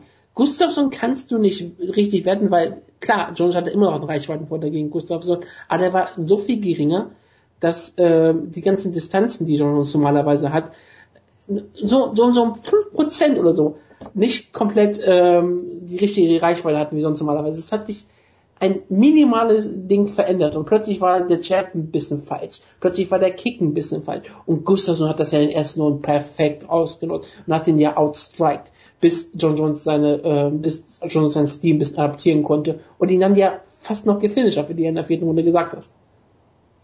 Ja. Und das spricht ja dafür, was John Jones für ein Champion ist. Der war mit dem Rücken zur Wand und er kam zurück und hat den Kampf gewonnen. Ob du nun sagst, okay, das ist vielleicht, vielleicht hat für dich John, äh, John Jones verloren in den Augen der Punkte hat er gewonnen und das ist was zählt. Natürlich. Das war kein Robbery. Das, ja, das auf keinen Fall. Also, da kann man nicht drüber argumentieren. Du kannst jederzeit argumentieren, dass Gustav den Kampf gewonnen hat, darüber wollen wir gar nicht reden. Nee, nee, klar. Aber, ja, ähm, zur Genüge schon getan. Genau. Gut. Also hab, du sagst. Ich, ich sage auch aus, einfach als Fan. Ich sage. Das ist manchmal nicht falsch. Komm je Decision. Auch wenn ich es, ich, auch wenn ich es mir nicht vorstellen kann. Also vorstellen kann ich es mir schon. Ich kann mir nicht sagen, wie du fünf Runden sagen, also du sagst fünf Runden lang wird er ihn zu Boden nehmen. Das kann ich mir nicht vorstellen. Mein Kopf sagt Jones, mein Herz sagt Comey. Ich kann aber jederzeit mir immer noch vorstellen, dass John Jones einen Fehler macht und Comey war bisher ein sehr guter, gut im Clinch. Und er war halt vor da. Und du weißt nicht, wie gut auf einmal die Top Control ist. John Jones ist selten auf dem Rücken. Ja. Nämlich eigentlich nie. Was passiert, wenn er zu Boden kommt? Aber wie gut ist eigentlich die Top, die Top Control von Danny Comey? Gegen jemanden, der wahrscheinlich Elite am Boden auch noch ist. Denn das Grappling von Jones sah bisher immer ziemlich gut aus. Er hat sehr viel Ja gut, aber ich meine, ich meine, Vito hat ihn ja, Vito hat ihn erwischt von unten. Vielleicht kann ein Comey ihn von oben irgendwie erwischen, das weißt du nicht. Ja, aber das ist ja auch A, komplett was anderes, von unten oder oben zu erwischt zu werden. Ja, von, ich würde sagen, von unten ist es schwieriger. Das ist richtig. Ähm, aber es war natürlich vielleicht auch die Überraschung, also was. Ich erwarte aber das nicht von Cormier, dass ähm, äh, es ist so schwierig. Ich habe auch selten Cormier wirklich gegen jemanden Topkämpfer am Boden gesehen und habe ihn da seinen Top-Control-Ring gesehen. Ja, vielleicht ist es ja sensationell gut, das weißt du nie. Richtig, und deswegen möchte ich es nicht ausschließen, dass Comey hier den Kampf gewinnt. Ich kann mir auch vorstellen, dass er, wie gesagt, im Clinch auf einmal aus nix diesen schweren Uppercut rausholt und damit John Jones mal überrascht. John Jones hat bisher viele harte Schläge eingesteckt und hat sie genommen ohne große Probleme. Aber irgendwann kannst du mal von Schlag getroffen werden und zu Boden gehen. Wir erinnern uns alle mal an kein Verletz von Junior Santos, ja? Du kannst ja. absolut Topkämpfer sein, du kannst, es muss nur ein Schlag sein, der dich nur halb erwischt. Und die Kraft traue ich, die traue ich auf jeden Fall, ähm, den kommen wir eher zu als John Jones immer noch, weil er einfach dafür mehr gebaut ist für diese Art von äh, Schlägen, für diese Art von Power. Aber ja, John Jones ist für mich der klare, wie gesagt, ich sag Submission Sieg in der dritten, vierten Runde. Gut, machen wir weiter mit dem Kampf. Aber es wird, das wird ein geiler Kampf. Also das, das auf jeden Fall. Man kann über John Jones sagen, was man möchte. Er ist, er ist ziemlich idiotisch oder was auch immer. Aber meistens delivert er seinen Kämpfen. Entweder es ist einfach nur ziemlich beeindruckend, ihn zuzusehen, wie jemand auseinander nimmt, wie Clover Texera, oder es wird eine ziemliche Ringschlacht. Und das, wir hoffen natürlich alle auf den John Jones gegen Alexander Gustafsson artigen Kampf hier. Aber den muss, wir werden sehen, ob er es erfüllen kann. Ich dachte eigentlich, dass John Jones Lava Teixeira noch mehr auseinander nimmt, aber gut. Eigentlich müsste ich auf John Jones tippen, nur um Jonas abzufacken, aber ich bleibe bei Daniel Cormier. Und jetzt kommt, jetzt kommt Jonas in nächsten Mal Sendung. Ich hätte auf Cormier getippt. ja, natürlich. Natürlich.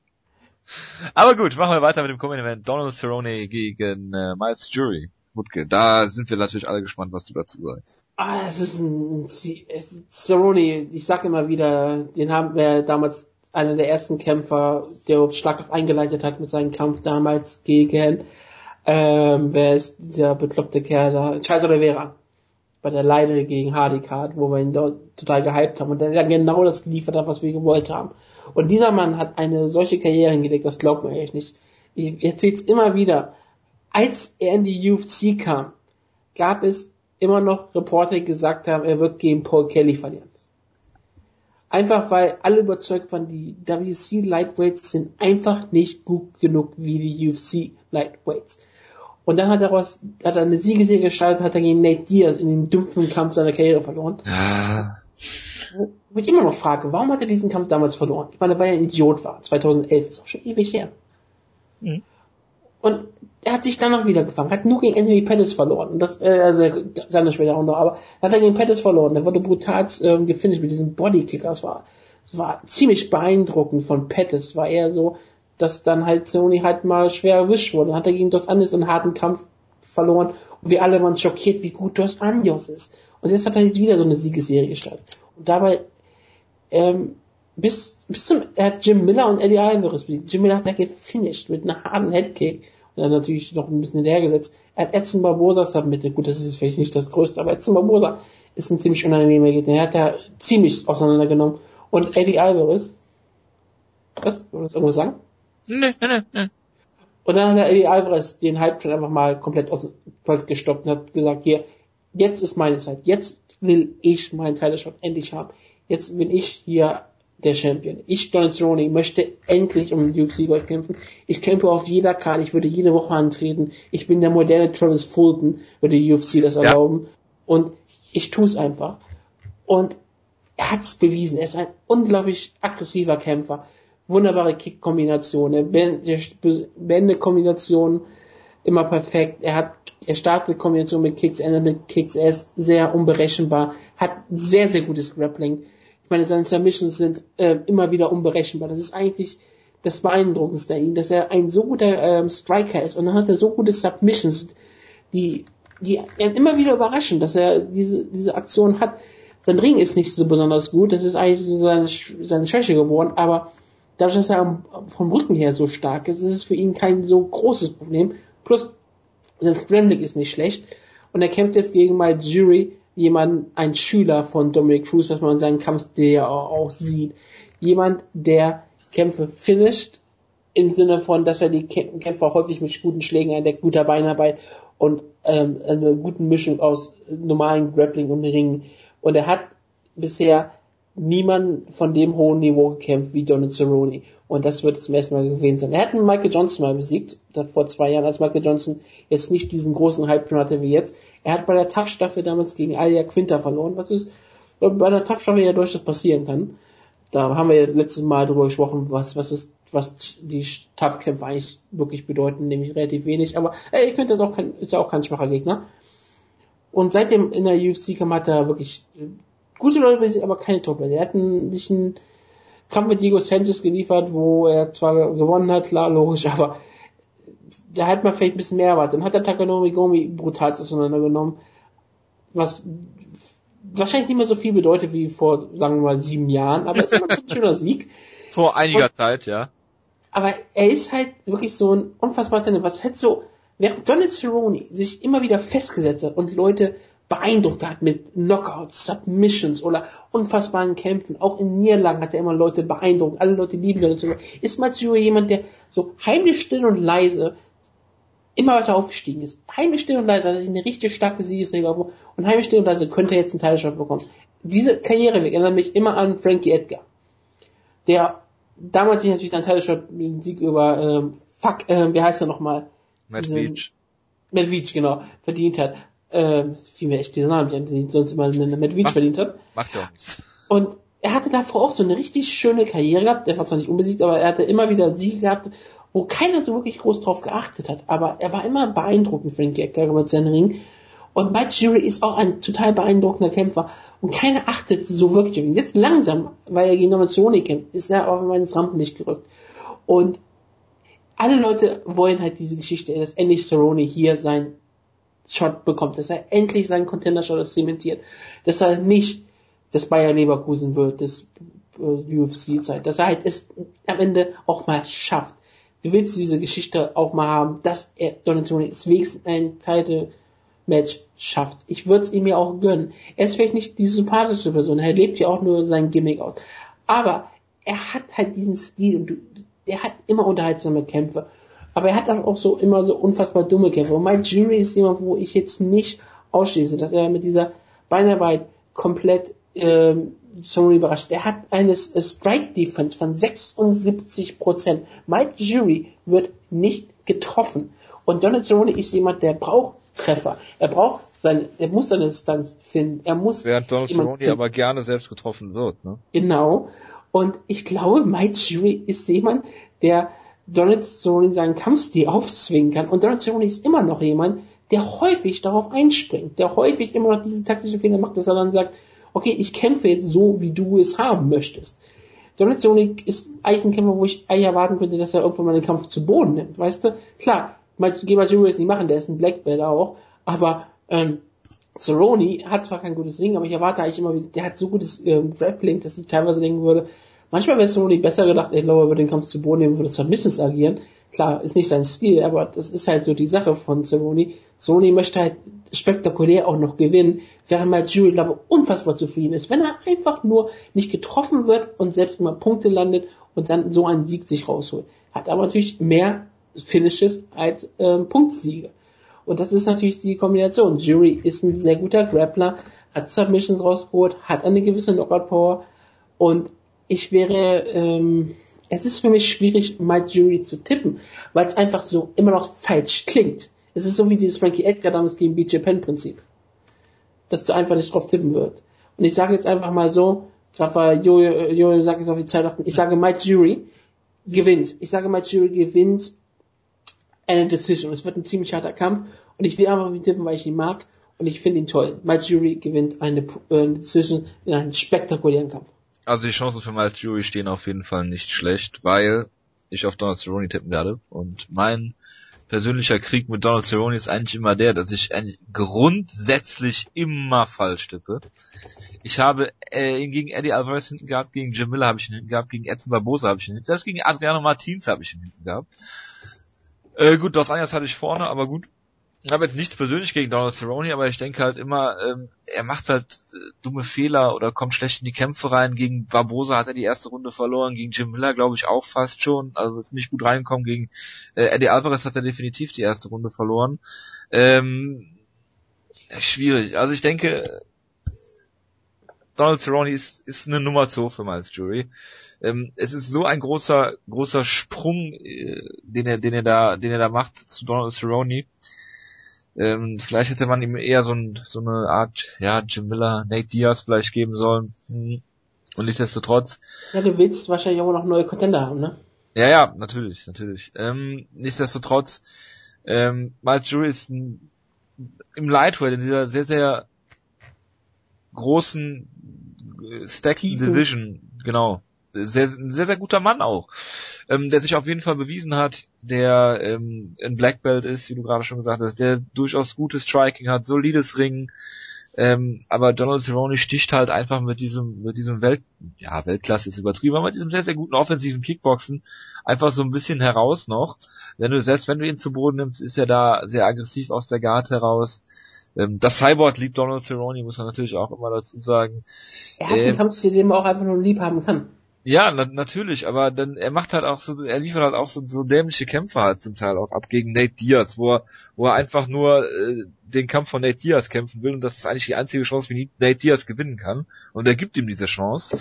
Klar, gut, äh, Pattinson hat ihn deklassiert, keine Frage, aber gegen den, den das Eingangskampf hätte er auch nicht verlieren müssen, theoretisch zumindest. Ne? Also ich will jetzt auch nichts wegnehmen von seinen Gegnern, aber Nate Diaz war zum Beispiel eine absolute Nullleistung von ihm. Da hat Dos Anjas zum Beispiel mal gezeigt, wie man Nate Diaz locker besiegen kann. Äh, klar, die Takedowns hätte Cerrone wahrscheinlich nicht so hinbekommen, obwohl Diaz jetzt nicht die Takedown-Defense hat. Ähm, nichtsdestotrotz, ich denke, Cerrone packt hier eine Decision. Wenn Miles Jury gewinnt, würde mich das auch alles andere als wundern, aber ich denke hier doch Donald Cerrone ähm, vorne zu sehen und äh, ja, wenn es nichts wird, freut es mich umso mehr äh, für Miles Jury. Nächster Kampf, Brett Tavares gegen Nate Marquardt. Da kannst du dich wirklich kurz fassen. Ja, willst du mal kurz den Anfang machen, aber so was. Ich kann gerne den Anfang machen. Ja, Brett Tavares hatte natürlich Brett Memories. Wir haben gerade darüber gesprochen, das Jahr lief jetzt nicht so optimal für ihn. Ähm, Nate Marquardt, habe ich das Gefühl, hat seit zehn Jahren Great Memories. Äh, von Jahr zu Jahr immer aufs Neue. Ähm, er hat jetzt diesen Sieg gehabt gegen, gegen äh, James Tuhuna. Giant Tuna. Genau. Ähm, ist der äh, Strikeforce Welterweight Champion gewesen, der letzte. Hat dann gegen Tarek ähm, Nein, Seferdin war der letzte Strikeforce Welterweight Champion. Ach so, stimmt, stimmt. Der hat den, stimmt, der hat den Titel nur gewonnen und hat den dann an, an Seferdin verloren. Genau. Ähm, dann äh, ist er wieder in die UFC gekommen, obwohl äh, Dana White gesagt hat, dass er nie wieder in die UFC zurückkehrt nach dieser äh, CRT-Geschichte. Hm. Hat dann zwei KU-Niederlagen gegen Jake Ellenberger und Hector Lombard hat jetzt äh, Tuna besiegt. Ähm, ja, während äh, Brett Tavares dieses Jahr zwei Niederlagen hatte gegen gegen äh, äh dieses Jahr noch, ja, äh, reden dieses Jahr aber das nächste Jahr. Tim Boach und gegen Yolo Romero Schwer zu sagen, es könnte ein enger Kampf werden. Ich würde hier dennoch, und das würde mich freuen, Brett Tavares den Vorzug geben, weil Ned Marquardt ist auch schon relativ lange dabei, relativ alt, hat alles schon gesehen natürlich und äh, Brett Tavares wird ihn hier äh, besiegen. Ich finde immer wieder lustig, dass Brett Tavares so ein Extreme Couture Kämpfer ist. Weißt du, dass Extreme Couture mal dieses Megateam war, wo alle Leute sagten, das wird hast das du auch den Bericht, Hast du auch den Bericht gelesen bei Bloody Elbow diese Woche? Ehrlich gesagt nicht. Was war denn der Bericht? Es ging um äh, Extreme Couture und den Auf- und Abstieg und was das dann für ein chaotisches Gym ist und mit Randy Couture und allem. Ich habe den ehrlich gesagt nicht gelesen. Das interessiert mich, das muss ich nachher mal lesen. Ich fand ich fiel mir gerade selbst auf, dass es wenig Extreme Couture Kämpfer jetzt aktuell noch gibt, die da wirklich damit ähm, damit sich bewerben. Aber ist ja auch egal. Batabaras ist wirklich so die Definition eines solides Kämpfer. Er hat solides Striking, solides Grappling und soliden Bodenkampf. Er ist halt kein besonderer, besonderer Kämpfer. Er hat auch keinen besonderen Kampfstil. Seine Kämpfe sind meistens sie sind gar nicht mal so selten langweilig, sie sind halt einfach so selten highlightlos. Da, da passiert mir irgendwas Spektakuläres. Und das fehlt halt jemand wie Tavares, um rauszustechen. Nate Marquardt ist auch jemand, der hat, da kann sehr viele langweilige Kämpfe haben. Logisch, der gegen Sefani beispielsweise war sehr, lang, sehr langweilig. Und das nicht, nicht um Sefani zu kritisieren. Natürlich nicht. Aber Leicester hat natürlich auch schon diesen brutalen K.O. gegen Tyron Woodley gemacht. Der hat er wurde brutal ausgenockt von Jack Ellenberger und Hector Lombard und hatte eine, eine, eine Submission gegen James Duna. Marquardt äh, ist ein richtig solider Kämpfer, kam ist jetzt in Middleweight, hoch, äh, Middleweight hochgegangen, weil er da sich wahrscheinlich ein bisschen wohler fühlt ohne TRT, damit er keinen Weightcutten mehr machen muss. Ähm, ich erwarte eigentlich, mehr Marquardt ist potenziell der bessere Kämpfer von beiden, sind wir mal ehrlich. Aber ich glaube eigentlich, dass äh, seine Karriere eher auf dem absteigenden Ast ist, während ich bei jemandem wie bei Tavares denke, der ist so in, so oft lange so, kommt er in seinen Höhepunkt seiner Karriere. Er ist halt ein Gatekeeper und ich glaube, er kann das Tor vor Maga verschließen und damit ihn aus der UFC verabschieden. Ich glaube, Tavares gewinnt eine Decision. Würde mich auch nicht wundern. Ich äh, tippe auch auf Decision. Äh, ich würde mich auch nicht wundern, wenn Nate Marquardt in der ersten Runde ausknockt. Marquardt ist wirklich auch immer so manchmal die... Ja, der haut manchmal einen raus, wo du dir halt denkst, genau wie Damien Maya hatte da auch nach 20 Sekunden ausgenockt, einfach so ohne Ansatz. Und dann denkst du dir, Nate Marquardt ist wirklich echt, der ist drin, der ist super. Ja, aber dann wird er im nächsten Kampf dann halt auch irgendwie brutal ausgenockt. Also es ist sehr, sehr merkwürdig mit Nate Marquardt. Ähm, ja, wusst, weißt du übrigens jetzt, wo wir über Tarek Stephanie und den äh, Strikeforce Welterweight Titel geredet haben, dass aktuell Rory McDonald der Lineal Welterweight Strikeforce Champion ist? Nein, aber ich habe mich immer gefragt, wer das eigentlich ist. Das ist Rory McDonald. Danke dir.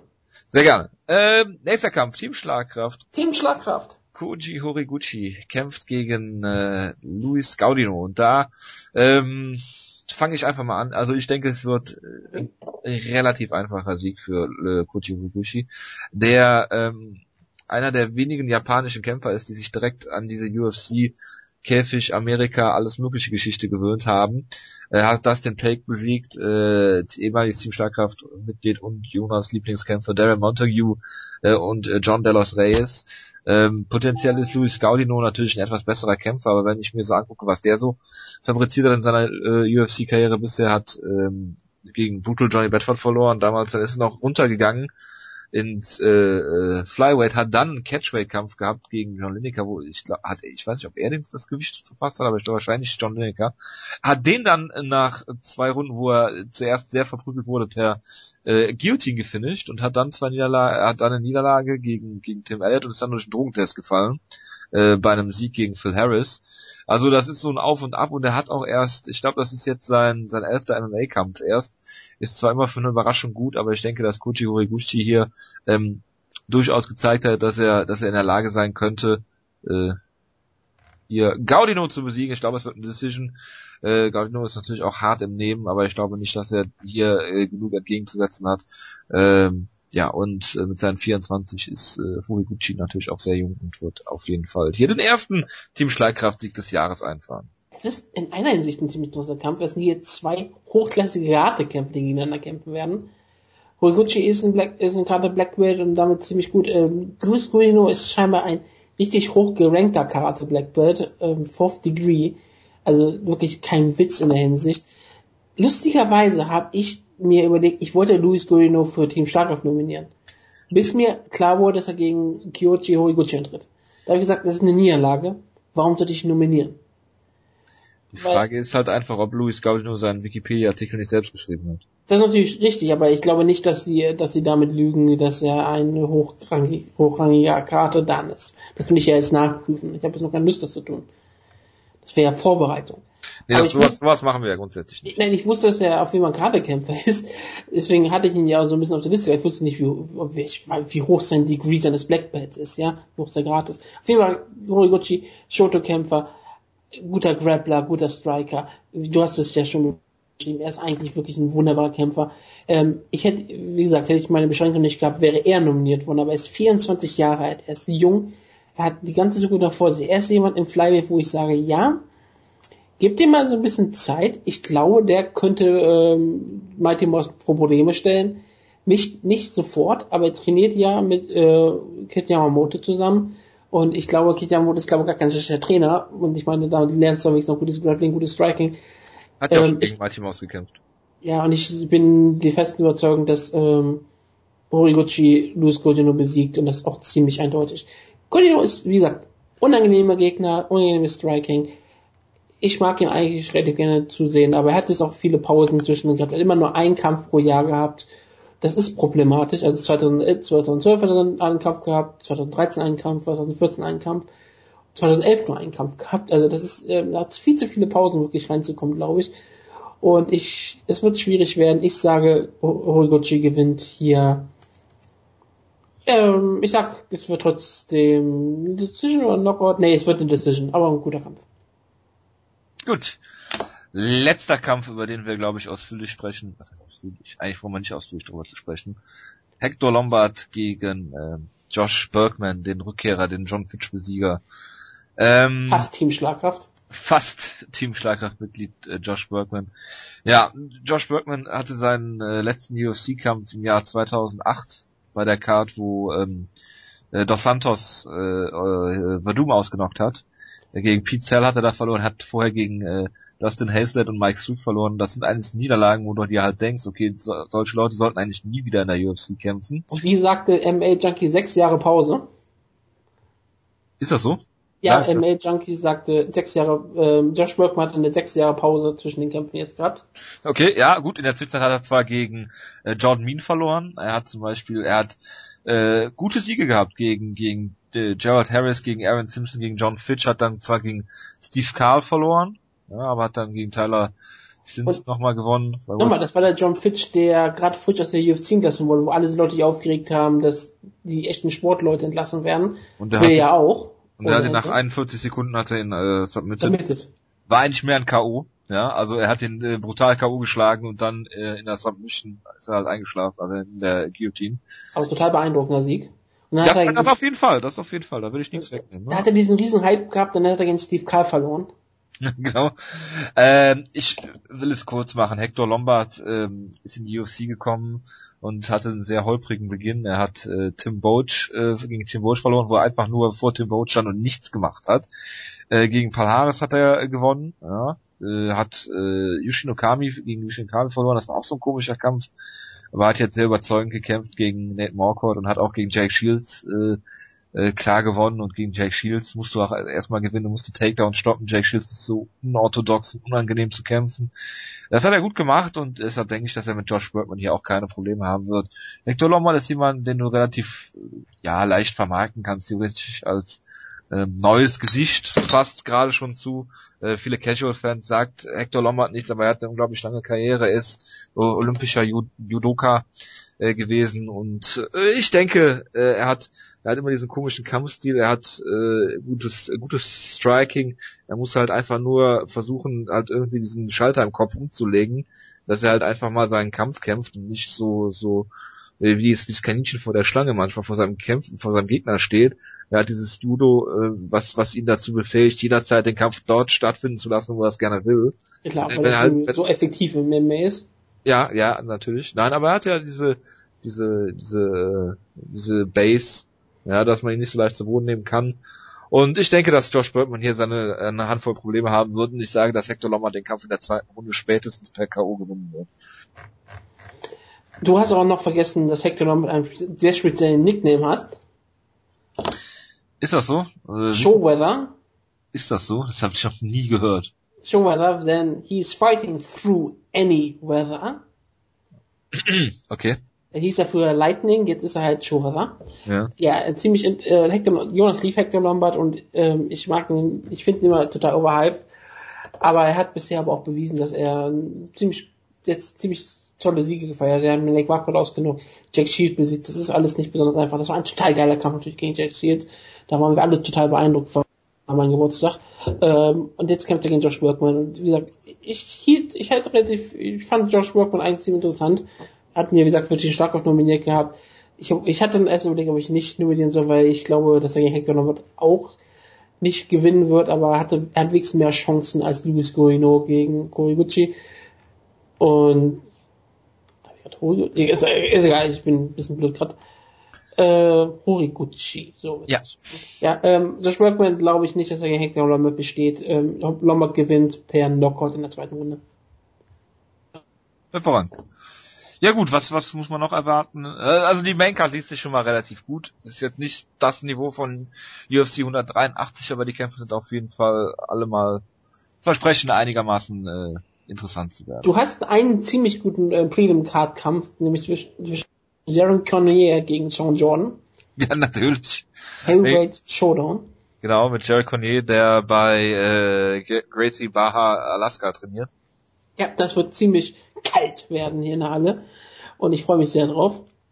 Markus Brimage gegen genau. Cody Cabron. Darkness, der gegen äh, Maximo Blanco diesen unglaublichen Postfight. Flip-Off hatte. Ja. Danny Cassile gegen Paul Felder. Evan Dunham gegen Rodrigo Dam. Das sind äh, wenigstens mal zwei Namen, die ich kenne. Ja. Es, ich muss nicht drüber reden, habe ich auch nicht vor. Nur es ist ziemlich absurd, dass man heutzutage wirklich froh ist, wenn man bei einem Prelim beide Kämpfer kennt. Das, das ist, wahr. Früher nie so gewesen und wir müssen natürlich Omari Akmedov ähm, nennen, der auf dem Fight Pass kämpft, denn er kommt natürlich aus Team Dagestan, Mascha Skala und ähm, ist jemand, den Jonas ja auch immer total hypt, der dann aber auch zum Beispiel gegen Thiago Pepedo gewonnen hat und gegen Nelson submitted wurde. Ja, genau. So, das sind elf Kämpfe. Ja, und deshalb lässt du jetzt den Zufallsgenerator mal. Ja, ich habe ihn sogar schon vorbereitet. Ich drücke jetzt die ganze Zeit auf die Enter-Taste. Du sagst jetzt einfach Stopp. Und Stopp. Kampf Nummer 9. Und wir fangen von oben an, das heißt... Ja, Evan Dunham gegen zwei, drei, Rodrigo Dam, glaube ich, ist es. Ja, es ist Evan Dunham gegen Rodrigo Dam. Es ist eine vernichtende Quote eigentlich, glaube ich, habe ich eben gesehen, äh, für einen Sieg von Evan Dunham gegen Rodrigo Dam. Ich glaube, Rodrigo Dam hat eine Viererquote, äh, ja, Evan Dunham ist, ist in der Do-or-Die-Situation. Er hat jetzt drei Niederlagen in Folge. Äh, alles war, gegen Top-Leute, muss man dazu sagen, ne? Genau, und war im Jahr 2011 auf dem Weg zum Title Shot. Er hat gegen Sean Shirk eine Niederlage gehabt, die eigentlich äh, auch nur für zwei von drei Challenges eine Niederlage war. Äh, hat dann gegen Melvin Giard verloren und ist seitdem zwar hin und wieder mal zurückgekommen, aber gegen Top-Leute verloren. Äh, Rodrigo Dam ist, ist ein Gimmickampf, wenn er den verliert, sollte er auch aus der UFC raus sein. Ich glaube allerdings, dass Evan Dunham hier Rodrigo Dam relativ klar besiegt wird. Ich sag auch, Evan Dunham hat eine richtig gute Karriere. Er hat jetzt drei Niederlagen in Folge gegen drei Top-Leute gehabt. Davor hat er gegen Team Schlagkraft Lesen Tibor gewonnen. Und ich auch die Team Schlagkraft Lesen Tibor? Geil. Das ja. ist mir nicht so bewusst gewesen gerade, aber freut mich, freut mich auf nächstes Jahr. Ist er doch. Ja, ich weiß. Also es war jetzt nur so eine Überraschung, weil ich ist halt Lesen Tibor. Das hast du wieder vergessen, verdrängt. ja, manchmal. Aber wirklich, wenn du so guckst, seine letzten fünf Kämpfe waren gegen Teacher Grant, Lazen Tibor, Rafael Anders, Donald Cerrone und Edson Barbosa. Das sind absolute Elite-Kämpfer des Lightweights. Also Elite-Kämpfer ist übertrieben, aber das sind die Top-Kämpfer des Lightweights. Okay, das Anders und Cerrone sind Elite-Kämpfer des Lightweights. Teacher Grant hätte einen Teil des Show bekommen, auch Elite-Kämpfer. Und wenn man sagt, okay, wenn man die Elite-Kämpfer rausnimmt, hat er nur gegen Tibor und Barbosa gekämpft. Und das sind auch zwei Top-Kämpfer, ist da eins und eins. Also klar, er könnte jetzt entlassen werden, aber was ist denn das für ein Vergleich? Natürlich. Also deswegen, ich sage, Dunham gewinnt, weil er einfach ein viel besserer Kämpfer ist. Und ähm, es wird auch relativ deutlich, wenn Evan Dunham gewinnt. Und damit habe ich meinen ersten Serienerfolg. Genau wie ich. Also das ist eine, äh, so sicher wie das Arm in der Kirsche. Wir werden uns natürlich nächste Woche rechtfertigen für die Niederlage. Ähm, Jonas, ich, ich hoffe, dass Jonas dann, äh, wenn er da ist, sehr schnell das Word-Dokument macht, damit wir es verlinken können im Text. Genau. Ja, das war's auch schon wieder. Zwei Stunden Ausgabe, mal locker flockig hingeknallt. länger. genau. Äh, ich ich wünsche euch allen einen äh, wunderschönen äh, Silvesterabend und einen guten Rutsch ins neue Jahr. Wir hören uns nächstes Jahr wieder. Der Jonas wird sich jetzt beim Ausgabe hören äh, im, äh, ja, wie soll man sagen, im Grabe umdrehen, hätte ich fast gesagt. Aber ja, ja. er, wird, er, wird, ja er wird sich sein eigenes Grab schaufeln zuerst, um sich dann darin umzudrehen. Ähm, wie gesagt, guten Rutsch wünsche ich euch allen. Wir hören uns nächstes Jahr wieder. Bis dahin, macht's gut. Dann hoffentlich mit Inoki-Action. Natürlich, auf jeden Fall. Wir werden es live kommentieren. Live-Ausgabe. Die ganze Show. Genau. Die ganze, die ganze sechs Stunden oder was das dauern wird. Glaube ich sogar. Ja, klar, das machen wir. Bis dahin, ich wünsche euch was. Macht's gut. ciao. ciao. ciao.